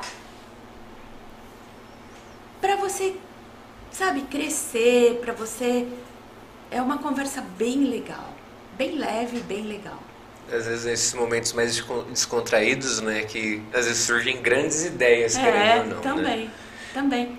E um às vezes chega mais amoadinho, aí troca uma ideia com o outro, aí precisa conversar para ter uma opinião e um acaba mandando uma mensagem pro outro e acaba resolvendo algumas coisas que, que não é da parte de serviço. Olha só o Ele tá tudo, nervoso. Ficou nervoso, ficou nervoso agora. A chave 12 que caiu, certeza. É. Ó, oh, a Daya Brunhari tá mandando. Boa noite, exatamente isso. Sou artesã e tem muitos que vêm me pedir como eu faço para ter vendas e tal. Quando falo que estou fazendo cursos, que estou que estudo muito, as pessoas desistem porque dizem que é muito difícil. Olha só. É uma coisa mesmo, ela tá em todos os cursos e pode se preparar que tá vindo muito mais. Muitos cursos muito legais. Outra coisa, não pode parar de estudar. Não é porque fez uma faculdade, não fez, não é que fez outra faculdade, não pode parar. Estudar, estudar, estudar. E hoje ninguém, absolutamente ninguém, pode falar que não tem acesso a conhecimento, né? E que do conhecimento hoje se abre uma torneira já está voando conhecimento. Então hoje você precisa escolher porque a oferta é muito grande. Sim. Mas em termos de conteúdo, ninguém pode falar que não tem. Quer falar que a gente tem dois dois extremos. Vou te contar essa curiosidade. Que a gente tem dois extremos. Você está conhecendo hoje o Carlinhos e o, e o Luiz Felipe, né? O Carlinhos, ele estudou comigo, o Carlinhos. O Carlinhos, ele é um ano mais velho que eu. Ele estudou uma série à frente, né? Ah, talvez graças a ele no meu terceiro colegial eu cheguei todos os dias atrasado, Nossa, que eu que vinha bom... junto com ele. Nossa, que bom exemplo, né? Que coisa linda. E aí, é, é, o Carlinhos, quando você terminou o terceiro, que curso você fez mais? É. Ah, que bom. Aí, aí você pega o irmão dele, né? ah. O irmão dele, o Pelota. O Pelota é mais velho, né? Tem 28 anos. Quantas faculdades você fez? Eu terceiro. que maravilha. Eu não, entendo, eu não entendo o que, que aconteceu na casa da Dona Maria de Fátima. o, o Pelota, ele... É, Tava na fábrica de óleo, fez gestão ambiental. Tava, agora tá com o sogro, fez contabilidade. E agora comecei a RH. Agora começou a RH. Maravilha. RH vai ser Aí, a profissão do futuro para mim. Se você focar em todas as questões. Porque como eu falei para vocês, né? É, a parte técnica tá muito fácil de conseguir hoje, né? Parte técnica todo mundo tem. E é fácil conseguir. E agora, e a parte comportamental? Então, tem um, um guru que eu sigo, né, com o Ricardo Basalha, ele fala: você é sempre contratado pela tua capacitação técnica e você é demitido pela sua parte comportamental. Então, quando você fala que uma pessoa sabe duas, três línguas, ou tem dois ou três cursos de técnico de capacitação, não tira mais, entendeu? Não é mais medida para você. Mas aí, se você falar que você tem a parte comportamental, que você desenvolve todas as, as tuas é, capacidades emocionais, toda a parte comportamental, você se destaca em todos os setores. Né? Então, a parte de RH hoje que ele está fazendo, não confunda RH com departamento pessoal. Né? Toda a parte de RH vai ser o diferencial daqui para frente. Toda a parte de inteligência emocional, toda a parte de soft skills, é isso que tem que se desenvolver. Porque a parte técnica não desempata ninguém hoje. Uma coisa que você está dizendo que eu vi muito. Foi a primeira vez que eu vi que eu tive contato com isso. Foi na The Soft 7. Eu trabalhei cinco meses para The Soft 7 lá com o Alessandro. E lá a Lívia é a, a psicóloga Ah, da, da equipe. E a, essa parte desse de buscar, assim, ver quem é, né? Uhum. Qual o comportamento, qual o perfil, é, é, tipo, beleza, tá, sabe, naquele caso, é, que tem muita tecnologia, muito computador para todo lado, beleza, sabe mexer no mas como que é o trabalho em equipe, como que, como que é essa pessoa no setor, como que é esse desenrolar, assim, essa, essa busca por saber quem é o indivíduo em si, né? Uh, foi a primeira vez que eu tive esse contato e eu vi que é fundamental, assim, realmente essa parte de, da, de você ver a, como que é a, o humano, né? Uhum. Como que é esse humano que está aí por trás desse currículo, por exemplo, Exatamente. né? É, realmente é, é, é incrível. O Batata tá mandando para nós, o Guilherme Batata, que ele participou da reunião do plano diretor lá em Tapinas, que ele é de Tapinas. Uhum. Ele diz que tomara que saia do papel. A população ama nosso município e todos querem o melhor. O Batata aí batendo, batendo presença. E esse negócio de plano diretor, o que é o plano diretor, assim? A gente ouve muito falar, né? Venceu o plano diretor, tá tendo reunião do plano diretor, mas o que é o plano diretor? São as diretrizes. São as diretrizes. Ai, tô gelada.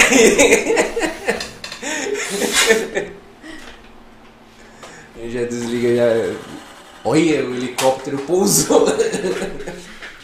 então, são as diretrizes básicas que a gente traça para nossa cidade. Entendeu? Onde a gente estuda onde a gente está e estuda aonde a gente quer chegar. E o plano diretor faz esse trajeto. Basicamente isso. É isso daí. É como a gente todas as os caminhos que a gente vai traçar, né, que a gente vai percorrer nos próximos 10 anos para chegar na cidade que a gente quer. E num caso como esse, a gente está 16 anos sem saber para onde está indo? Não, não é bem assim. tá seguindo um plano que foi feito Aí, tipo, há 16 anos. esse plano antigo, por exemplo. Exatamente. Tá seguindo o plano antigo, teoricamente. Aí, quando a gente fez esse plano, há 16 anos, você acha que eu tinha uma visão de futuro suficiente para saber hoje que ia acontecer todas essas transformações? Não. 16 anos eu não tinha nem uh, 4G da vida, né? Não, não tinha nem eu não tinha computador para trabalhar na prefeitura. Nossa. Eu tinha que trabalhar da fábrica.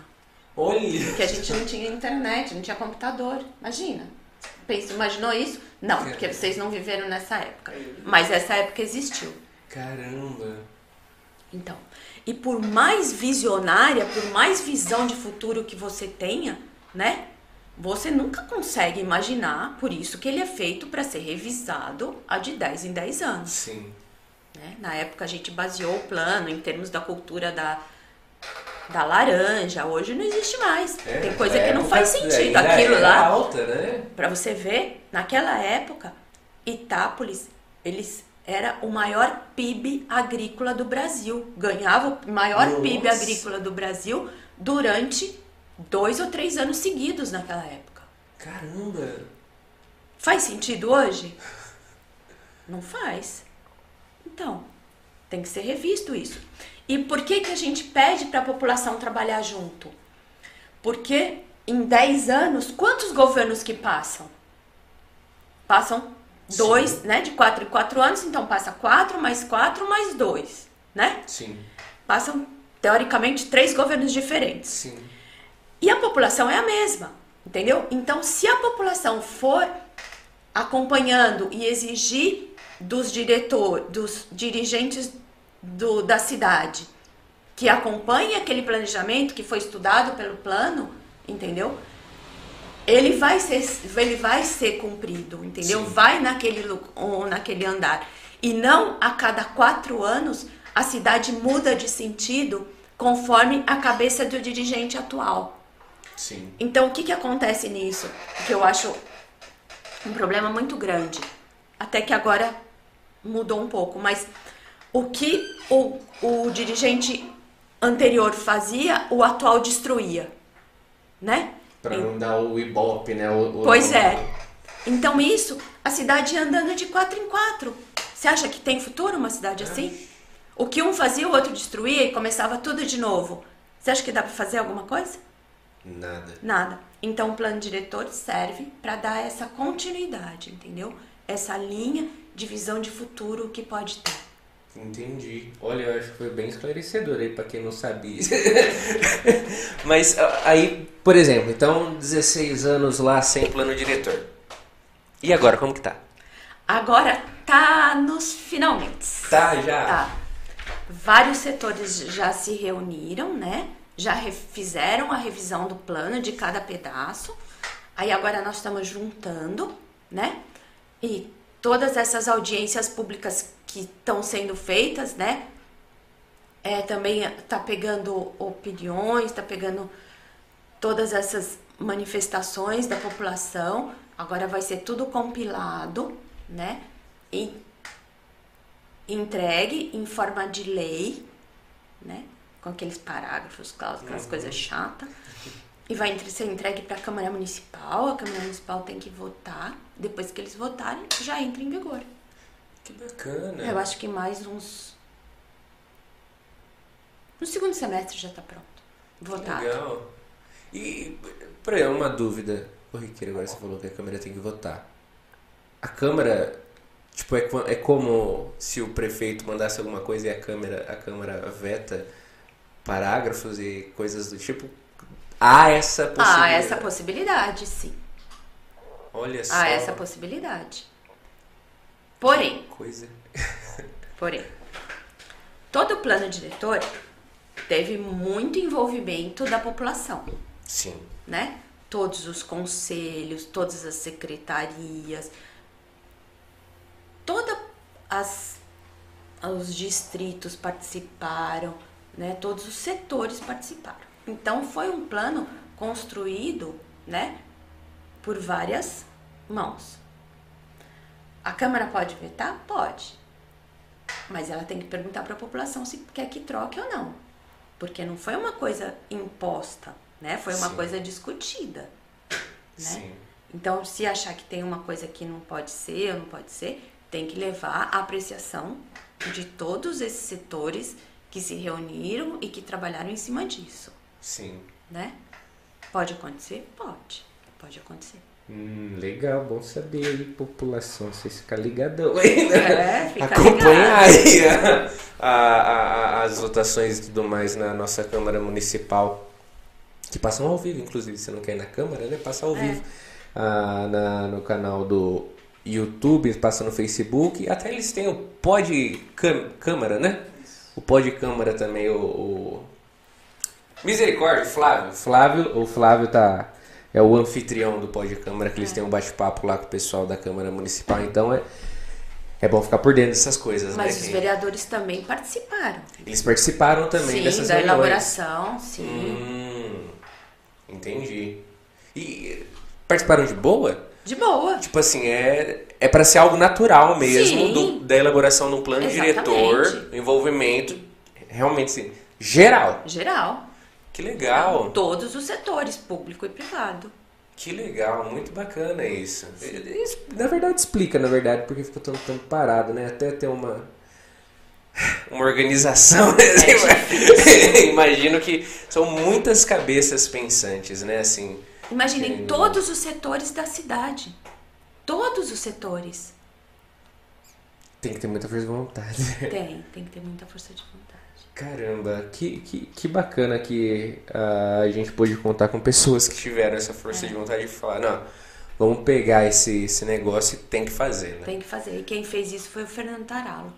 Ah, é? É ele que fez. Que ele legal. que falou, vamos fazer e vai sair. E tá. E, e tá saindo. E ele tá envolvido desde o começo, ele Sim. permanece. Exatamente. Que bacana, muito legal saber disso. Ah, Fernando Taralo, eu não sei quem é o Fernando Taralo.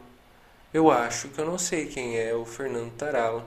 Mas na dúvida, então, a Cristina depois vai nos apresentar. Com certeza. Queremos você aqui, igual de Danilo Gente. Com certeza, pode chamá-lo. Que bacana, que legal saber. Ah, naquela, naquele dia que foi lançado o, o PDL, falou na. O Alan falou, ah, o Alan Peluzzi. É. É, aí lá eu conheci ele e falei, ah, vou mandar uma mensagem pra ele, ele vem semana que vem. Ah, ele é bem ele legal um também. Ele tem, uma, ele tem uma cabeça super aberta. Que super aberta. De morar em outras cidades, de ver as experiências que deram certo nas outras cidades e trazer pra cá e tentar implantar. É gente de garra. Que legal. E é bom que tenha no grupo todo esse povo mais novo, sabe? Porque não adianta fazer coisa com o povo velho, né? Sim. A gente já tá no aguenta mais tanto desafio, sabe? Então, apoia na gente como experiência, mas a força de vontade, a garra, o sangue no zóio mesmo, tem Sim. que vir da população, do povo novo. Tipo o Alessandro, Alan, Zé Luiz, todo esse povo novo que vem. Não pode apoiar coisa, coisa velha, não. e aparentemente, eu não sei, posso estar equivocado. Eu até já falei aqui, acho que eu falei pra, pra Natália quando ela veio aqui bater um papo com a gente que aparentemente há uma um interesse, né, desse, desse público, né, desse, dessa, dessa faixa etária, né, dali do uh, os empreendedores da faixa etária ali, Alessandro, Zé Luiz, que é uma geração parece que está mais interessada, né, é. em, em, realmente fazer a diferença, em realmente mudar alguma coisa para melhor, né, tem que ser, tentar fazer algo para melhor, né, é muito legal isso, não, não, bem eu tenho 22, não vi muita coisa, né? Mas não tinha visto isso até então. Achei muito bacana esse Mas tipo você acha que vai cair na mão de quem? Do povo de 22, né? É. Vocês acham que tá tudo bem, que vai vir tudo de mão beijada pra vocês. Ah, vai, vai, vai cair no colo, né? Vai. vai e a responsabilidade é de vocês. Ai. Exatamente. E que responsabilidade, não é. parando para pensar. 22, 28. É. 24. Tem que sair de vocês mesmo. É, dá até medo de ir pro Carlinhos e pensar que tem que sair. Mas, uh, brincadeiras à parte, antes da gente dar continuidade, tem, tem um cara que que esteve aqui com a gente batendo um papo, ele que é o presidente do Ano Rotário, o Marinho Frangiotti esteve aqui com a gente, ele que está lá à frente da Clínica Vitalis, ele que era cirurgião dentista, e lá dentro dessa Clínica Vitalis você consegue encontrar diversos cirurgiões dentistas e psicólogas que podem contribuir com a sua saúde psicológica e bucal também. Então você consegue ser um humano melhor e também ter um, aquele cartão de visita, aquele sorriso que vai trazer já uma sensação de alegria quando você chegar no ambiente. Você encontra tudo isso na Clínica Vitalis. Eles que são nossos amigos, o Marinho já esteve aqui com a gente batendo um papo, conversando, explicando um pouquinho sobre o Rotary, sobre todos os projetos do Rotary, enfim. Marinho, obrigado, viu? Principalmente por você ter estado aqui, ele vira e mexe manda mensagem para nós sobre atualizações do Rotary, coisas que acontecem, muito legal mesmo. Ah, obrigado pela amizade, Marim. Mas a gente dizia, então, que ensina sobre toda essa, essa, essa questão do. Vai cair no colo do jovem, né? Ah, pô, 28 anos de empresa. Você falou que foi secretário, foi na época do Major, formou em engenharia na época do Collor. Eu tô tentando fechar os cálculos aqui. Pergunta. Porque você não tem cara de. Pergunta! Você não tem cara de ter começado a, a, a idade do Felipe, você ter começado a empresa, ter se formado na época do Collor. Quantos anos você tem? 55. Olha só, é a idade da minha mãe. Pois é, imagina. Quando eu abri a empresa, eu tinha 28. Nossa. Nossa, era jovem também, hein? Corajosa. Corajosa. E aí, Felipe, teria coragem, Felipe? É uma, é uma coragem que eu não teria hoje. Ah, é? Por isso que quando você é mais jovem, você é mais impetuoso, sabe? É isso que é legal. Sim. Entendeu? É isso que dá aquelas disrupturas, entendeu? Sim. Quando é mais velho, você já não tem essa essa garra, sabe? Você não tem esse não, você já é mais acomodado, tudo, a experiência pesa, você analisa mais, pensa mais antes de fazer. Então, esse rompante do jovem que faz acontecer, sabe? Sim. Por isso que todo desenvolvimento tem que ser apoiado nos jovens, não pode apoiar nos velhos. não pode, não pode. Essa figurinha passada. Já deu o que tinha que dar, já não aguenta mais, já pensa. Então, tem que ser assim, sabe? Naquele ímpeto jovem, naquela. Como que eu posso dizer? Até aquela irresponsabilidade. Sim. É fundamental. é Hum. fundamental. Um, quase um, um. Sem medo de errar, né? Assim, só vai. Só vai. E se errar, e daí? Sim. Eu, eu trabalhei com, com um corretor, o Vanderlei. Ele era corretor. ah, ele é corretor, né? Ele ainda é corretor. Mas ele falava, né? ah, entrei no imobiliário, eu tinha 18. Aí ele falava, Eliseu, arrisque-se. Você tem tempo de errar. Ele tava. Ele tem. Ele deve ter mais ou menos essa, eh, essa faixa etária de 50 e pouco. Ah, ele tá com o Miguelzinho, uma criancinha de cola, que coisinha mais linda, família e tal. Ele falou, Eliseu, eu não, não tenho mais oportunidade de errar, É, depende o erro, eu não posso errar. Agora não dá mais. Não dá pra eu arriscar assim, correr risco grande de errar e assim, já, ele, ele ainda falava, já foi meia vida já. Você tá no começo. É esse, esse. Cara, não é. Quando fala que 55 é meia vida, é mentira, porque eu não vou viver até os 110. né? Então eu já passei. Já passei. Sim. Eu vou viver até os 110? Se Não. chegar lá aí. Não vou. Então você fala meia vida, já não é meia vida. Já foi um- uma grande pedaço, entendeu? Sim. Caramba, né? E foi rápido? Você acha que foi rápido? Foi. 55? Foi rápido. Foi bem rápido. Desses 55, se você olhasse pra trás Ah, e tivesse a oportunidade de mudar alguma coisa, você mudaria? ah mudaria muita coisa. É. Muita coisa. Muita coisa. Por um lado, eu acho covardia fazer essa pergunta. né?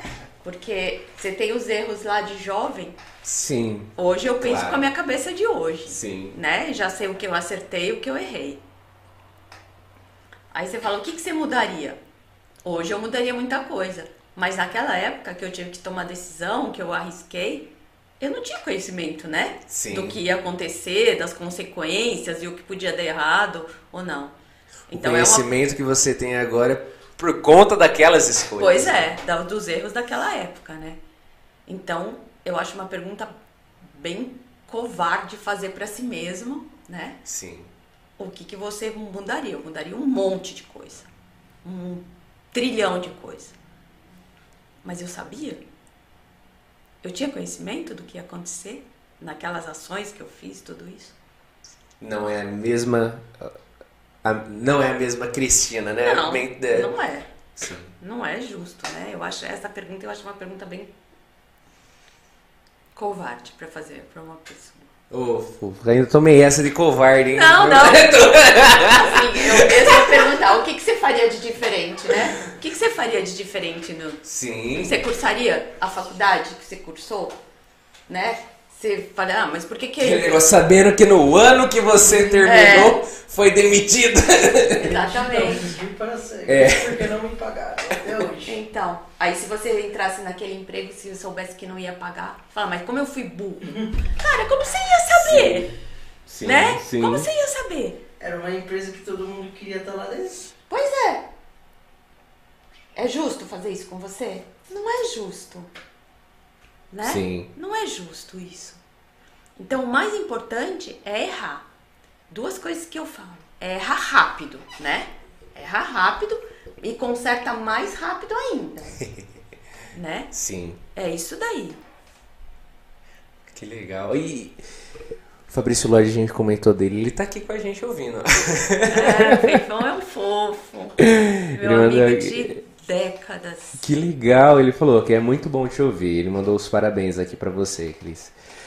O Fabrício já esteve aqui com a gente também, batendo um Já. papo. E inclusive a gente precisa marcar de novo, hein, Fabrício? Que ah, bastante, muita gente na verdade fala, ô, o Fabrício precisa dar mais umas dicas lá. Ah, é, ah, se pede pra. faz propaganda do canal dele, que ele tem todo dia de manhã. Sim, inclusive hoje de manhã eu tava vendo que ele tava. Acho que foi hoje de manhã ou ontem. Ele tava num lugar tão bonito com um trem no fundo. Eu acho que era um trem, aparentava ser um trem. Aí ele falou da- das quedas da, de bolsa, de subida de bolsa, ele, ele, ele, ele postou. Aí eu tava acompanhando, né? Que. Nossa, como tá oscilando, né? Eu vou me inteirando ali com ele.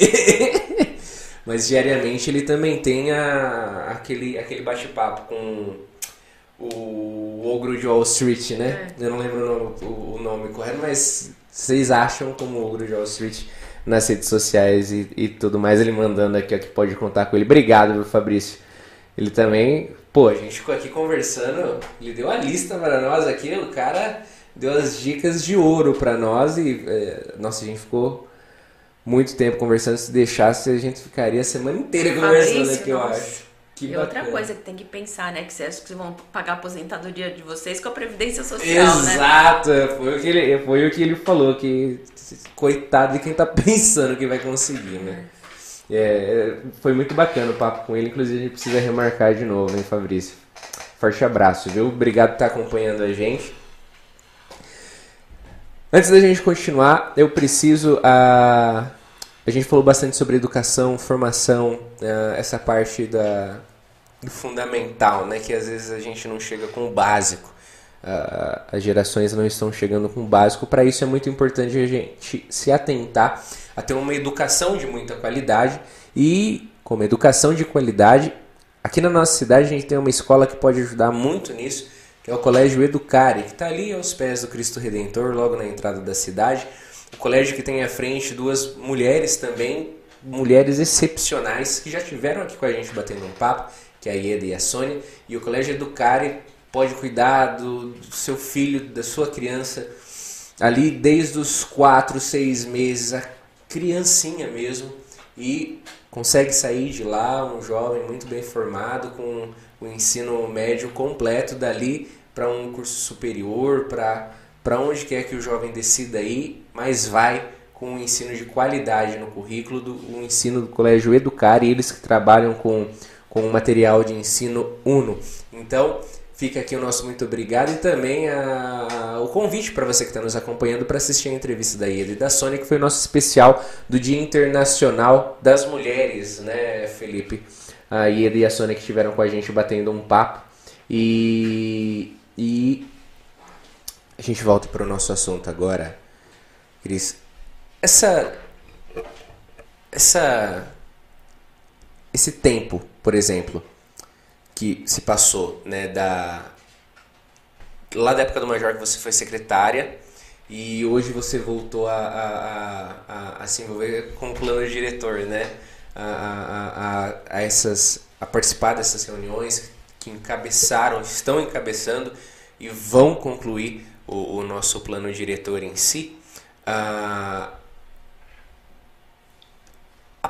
a população que participou lá atrás, naquele plano diretor de lá, e a população que está participando agora nesse. A mudança. É claro, você comentou dessa. que a gente vê um, um outro futuro, né? Isso é fato.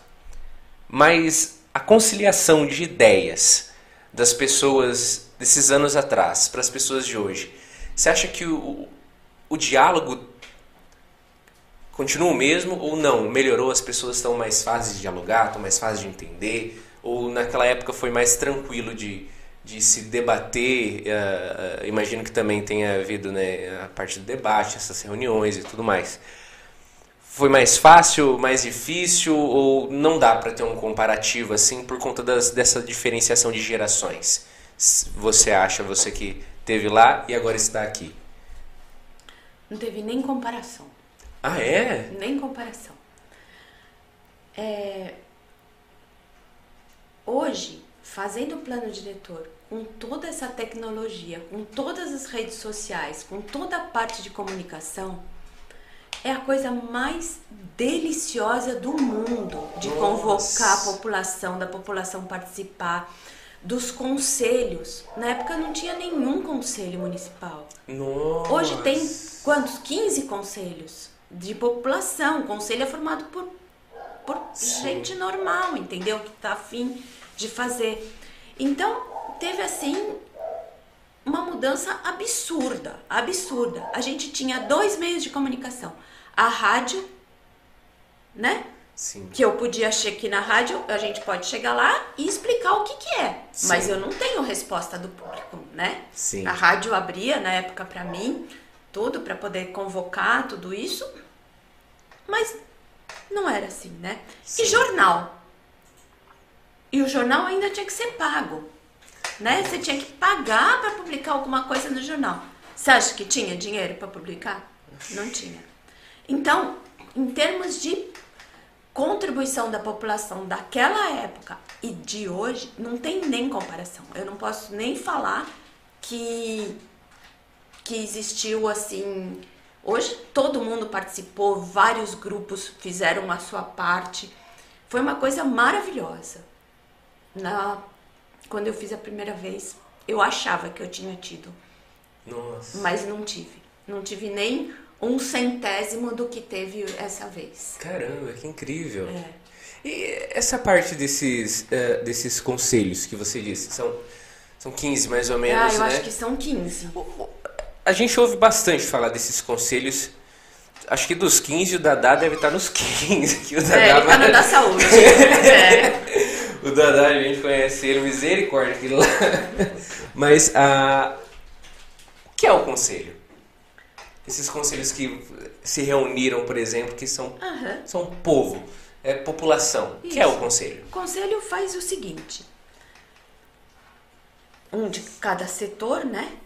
Ele é responsável por aprovar todas as políticas públicas daquele setor que ele faz.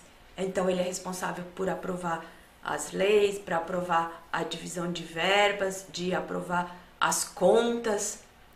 Então é altamente importante. Eu acho que o futuro agora dessas, das cidades vai depender muito menos do poder público, né, dos secretários e dos vereadores, e mais ser responsabilidade do conselho. Que legal. É uma coisa mais importante que teve e o fortalecimento dos conselhos daqui para frente vai ser o caminho para a gente poder sair dessa sociedade onde os dirigentes fazem o que eles acham e não escutam a população. O conselho tem a possibilidade de estar lá batendo na, na porta realmente e falando, oh. Ele cobra o serviço, né? Ele distribui as verbas, ele aprova o uso das verbas, ele pode receber verba de outros de outras entidades e distribuir do jeito que ele achar mais necessário. Sim, Então é fundamental, fundamental que legal. Olha só. uma é- cidade. E, e, por exemplo, houveram as reuniões para o plano diretor, houve a movimentação do PDL, ah, existem os conselhos. Hoje, se, se digamos que o Eliseu aqui, ele, pô, eu queria poder contribuir, tenho algum conhecimento, de certa forma, como que eu tenho acesso? Assim, como que eu sei quem que é o conselho? E, e isso a gente encontra? Como que é isso? Aonde você quiser. Ah, é? É, você só vê a área que você quer e é só chegar e falar: Oi, eu quero participar. ah, é? Simples assim. Basta ser população, então. Basta. Que legal, então. Simples assim. De qualquer um desses grupos que eu tô falando, é só ter vontade e aparecer. E aqui tá, se você conhecer uma pessoa ou outra que faz parte do conselho, é a coisa mais simples, Sim. né? Sim. Se com um, um ou dois telefonemas você já descobre. Sim. E uma coisa, nossa, a gente teve muita dificuldade desse negócio do, do PDL. Pô, as reuniões eram de segunda-feira. Eu já mudo já. A gente já muda O já. podcast é de segunda-feira. Nossa senhora, quantas, quantas, quantas. Até tive. A gente teve em alguns grupos e tudo mais. O. o, o nossa, que eu conversei com o Zé Luiz, com, o- com o próprio Dadá, com o Alessandro. Nossa, eu ta- os cinco meses que eu fiquei na The Soft 7, misericórdia. A hora que eu passava em frente à sala dele, a hora que eu encostava pra conversar, ferrou. Eu tinha que. Quantas vezes eu cheguei em casa 8 horas da noite porque eu passava 6 horas da frente da dele e falava tchau. Pronto, às vezes a gente começava a conversar, que aí eu, por mensagem a gente se inteirava, né, do que acontecia. Ah, e até a nossa classe de convidados também. O, o Zé, se eu não me engano, o Zé ele não foi na, não foi na, numa das reuniões porque ele foi convidado. Ah, então é, houve essa, essa, essa colisão. Mas a, a segun- por- pela segunda-feira ser o dia que a, vocês, a, a maioria, né? Normalmente ninguém marca nada de segunda-feira, né? Então, É porque é difícil, né, conciliar a data de todo mundo. Sim, De Rotary, de Lions, de tudo. eu imagino. É uma Miser- E fora também que ninguém tá, assim, sem fazer nada da vida.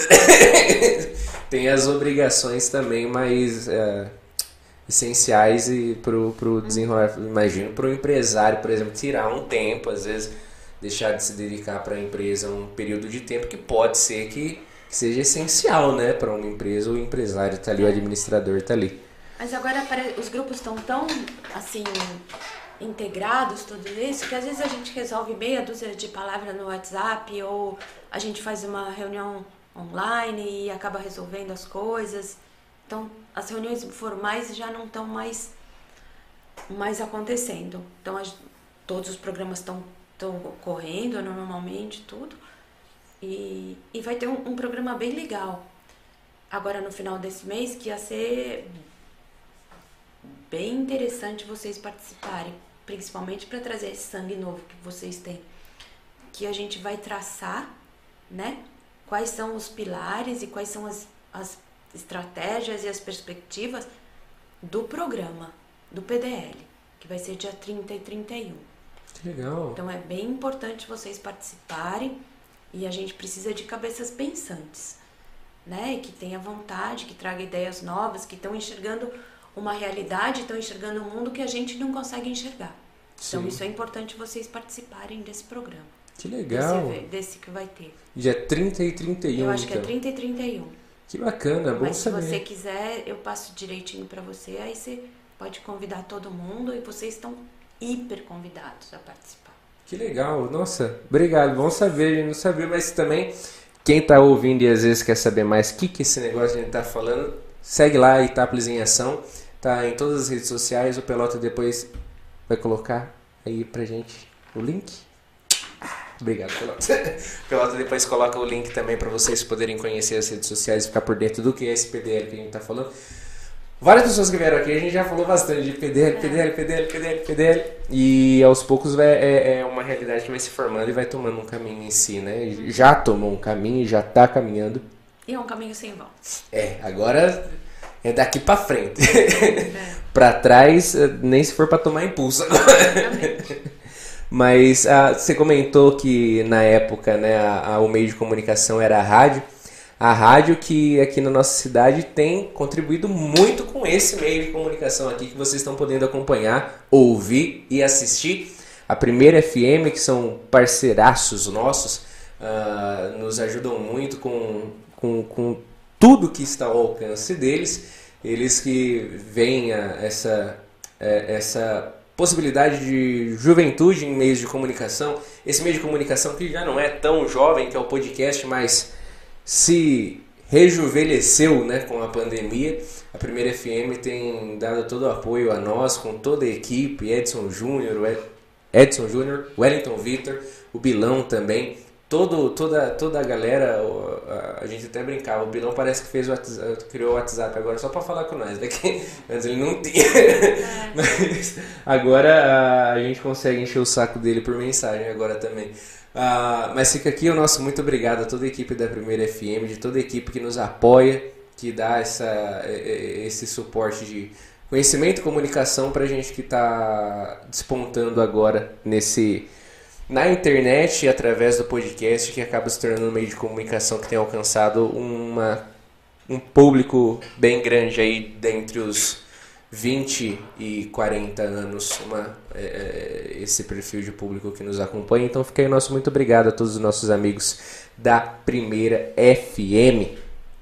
O Bilão abriu o microfone pra gente lá no plano diretor, lá, lá atrás. Ele que, contribuiu bastante com a gente. Que legal. O, o Wellington Vitor teve aqui, ele falou que uh, esse negócio do, desse trabalho de cidadania que a rádio tem, né? É, é, é algo muito legal, né? Assim, ele comentou desde o da... Acho que foi ele que deu exemplo, que desde a pessoa perder a carteira na rua e alguém levar lá e sempre tem algum rádio sintonizado em algum lugar uh, até a disponibilização de espaço para grandes projetos né, é. né, que que estão acontecendo a, a, a rádio tem essa possibilidade de ajudar muito né e é um meio de comunicação tão antigo né que a gente falou ah vai acabar vai acabar com toda essa tecnologia que está chegando mas está resistindo bravamente Sim. e é mais fácil a TV acabar é Exato. TV aberta acabar e o rádio não. E o rádio fica. É, é incrível isso, né? É, o rádio se atualiza, né? Porque é. eu, eu, vejo, eu acompanho bastante a Jovem Pan. E a Jovem Pan, ela acaba que se tornou um rádio barra TV, né? Uhum. Paga, e mas que tenha toda essa essência da comunicação do rádio ainda. Até tem podcasts de lá que assim, é, o rádio tem uma, uma essência diferente. É, é diferente mesmo. Eu estou muito feliz que você esteve com a gente. Muito feliz mesmo. Eu também. Eu fiquei super contente que você aceitou nosso convite prontamente. Uh, acho que nem conhecia quem que é esses caras. Eu não tinha noção com o que você estava falando. e nem o que era o programa. Mandei, mandei, eu mandei pro Pra quem que foi? Eu tô num grupo com o Zé.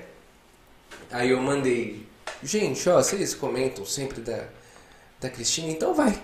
Passa o contato aí. Aí o Zé mandou um textão. Pô, você tá fazendo a. chamando a pessoa certa, ela tem tudo, não sei o que. Ele falou, falou, falou. Falou, segue o contato. aí eu falei, vou mandar mensagem, mandei mensagem. Eu falei, nossa, e agora, vai? Vou pensar, que que gente, agora a gente tem conteúdo, né? Se a pessoa pesquisar, vai achar com facilidade, Itacast e tudo mais. Tipo assim, você pensa, né? às vezes é até do, do negócio assim, quem te passou o meu contato para começo de conversa? Mas assim, muito obrigado pela aceitação. Prontamente teve aqui, a, teve a, a, gente teve a sua aceitação do convite. Foi muito bacana e a gente tem como princípio, né? Quando a gente começou tudo, a gente se falava a gente falava que a gente não queria trazer mais do mesmo, né? Uh, mais do desse que você comentou, deixa figurinha velha. e assim, todo, toda visão e todo pensamento que pode ajudar e contribuir para uma Itápolis melhor e para uma região melhor e para pessoas melhores, né? independente de onde quer que estejam os nossos ouvintes, que cada um que senta desse lado da mesa possa contribuir uh, com, com inspiração, com, uh, com exemplos de erros, de acertos, e até então a gente tem conseguido. Pelo menos estamos satisfeitos, né? Uh, a gente tem tido um aprendizado muito grande, principalmente aqui para os nossos ouvidos, são os primeiros que ouvem, né? E tem sido muito bacana e hoje não foi diferente. Que bom. Muito obrigado, viu? De verdade. Espero que você tenha gostado. Ah, Espero que você tenha ficado confortável aqui com a gente. A única coisa é que quando você tem muita expectativa, né? Do jeito que eles montaram a expectativa, é difícil a gente conseguir acompanhar, né? E achar que, que consegue cumprir tudo isso e superar toda essa expectativa que vocês criaram, né? Mas superou. Isso é bem Superou. difícil, essa responsabilidade é bem grande. E eu adorei também estar aqui com vocês. Adorei o clima. Foi tudo ótimo. Que legal, fico contente, fico muito contente e dia 18 de outubro a gente estreia nosso nosso estúdio novo e a gente vai mandar um convite para você estar lá com a gente, conhecer o espaço e Eu depois remarcar agora para um, pra um lugar mais a gente tenta ser dentro dos nossos limites ser o mais profissional possível, mas agora a gente vai para um lugar profissional. Ah, mas aqui não tem nada de não profissional. Não vi nada de não profissional até agora. Mas ah, de verdade muito obrigado e saiba que receberá nossos convites então para estar junto com a gente. Eu agradeço todo mundo que jogou todo o confete aí. O fã clube. O fã clube todo. Jogou esse confete. Eu espero que tenha aberto um pouco a cabeça de alguém, né? Que tenha ouvido com outros, que mude um pouco o rumo das pessoas. Né? Com certeza. Ilumine um pouco, Se um foi iluminado, o objetivo né? Já já. pensou? Pois é. Que alegria. Mas com certeza teve. E o pessoal vai dar os feedbacks agora. E com certeza vão ser feedbacks positivos. E que toda essa geração que vem supere a anterior, Exato. não é? Sim, é, ficou marcado pra mim. a- Se o que eu ensinei não for melhor do que eu, é porque eu não fui bom o suficiente. Exatamente. Faz todo sentido. É, é, são verdades que a gente ouve que ecoam dentro de nós e, e essa foi uma verdade que, que hoje eu pude ouvir e espero que vocês também tenham sido ah, tido esse eco dentro da- das mentes de vocês quanto a isso que precisamos fazer o próximo melhor do que nós. né? Sim, exatamente. Senão o mundo anda pra trás. Exato. Mais uma vez, muito obrigado. E para todos vocês que nos acompanharam, fica o nosso muito obrigado também. Segunda-feira que vem tem mais com o Alain Peluzzi, conforme a gente falou aqui, a gente vai bater um papo com ele. E mês que vem tem mais também, logo mais a gente solta a agenda do mês que vem para vocês poderem ficarem ligadinhos. Se você tem interesse em ajudar e contribuir com esse projeto, segue aqui o QR Code do Pix do Itacast, mas a gente tem também o nosso link de Apoie-se, onde você consegue ajudar o podcast a partir de um real por mês. Então, fica aí o nosso convite para você que gosta do nosso projeto, que gosta da, da nossa dinâmica de comunicação. Fica aí o convite que agora com o estúdio novo sendo montado, as contas estão vindo para pagar.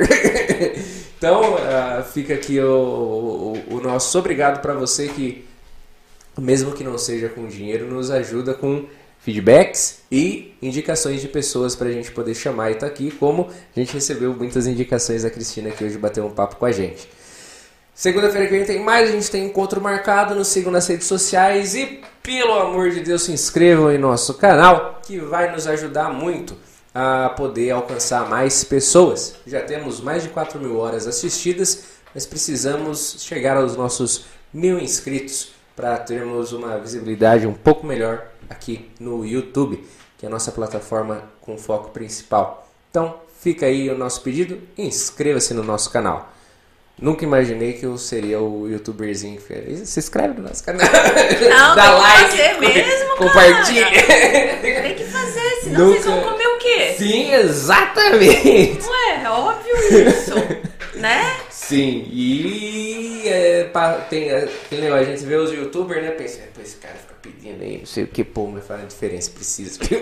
Ué, Como precisamos da, da fidelização dos nossos Pois é. seguidores, ouvintes, telespectadores. Fica aqui, então, nosso pedido, nosso muito obrigado. Mais uma vez, muito obrigado, viu? gente, agradeço a todos vocês por terem me recebido aqui. Uma- Foi uma alegria. Até segunda-feira que vem, então, pessoal. Tom tá mandando aqui conteúdo e conhecimento, compartilhando. compartilhando de forma sensacional. Eu, Wellington Zuliani aí com a gente. Então, até segunda que vem, galera.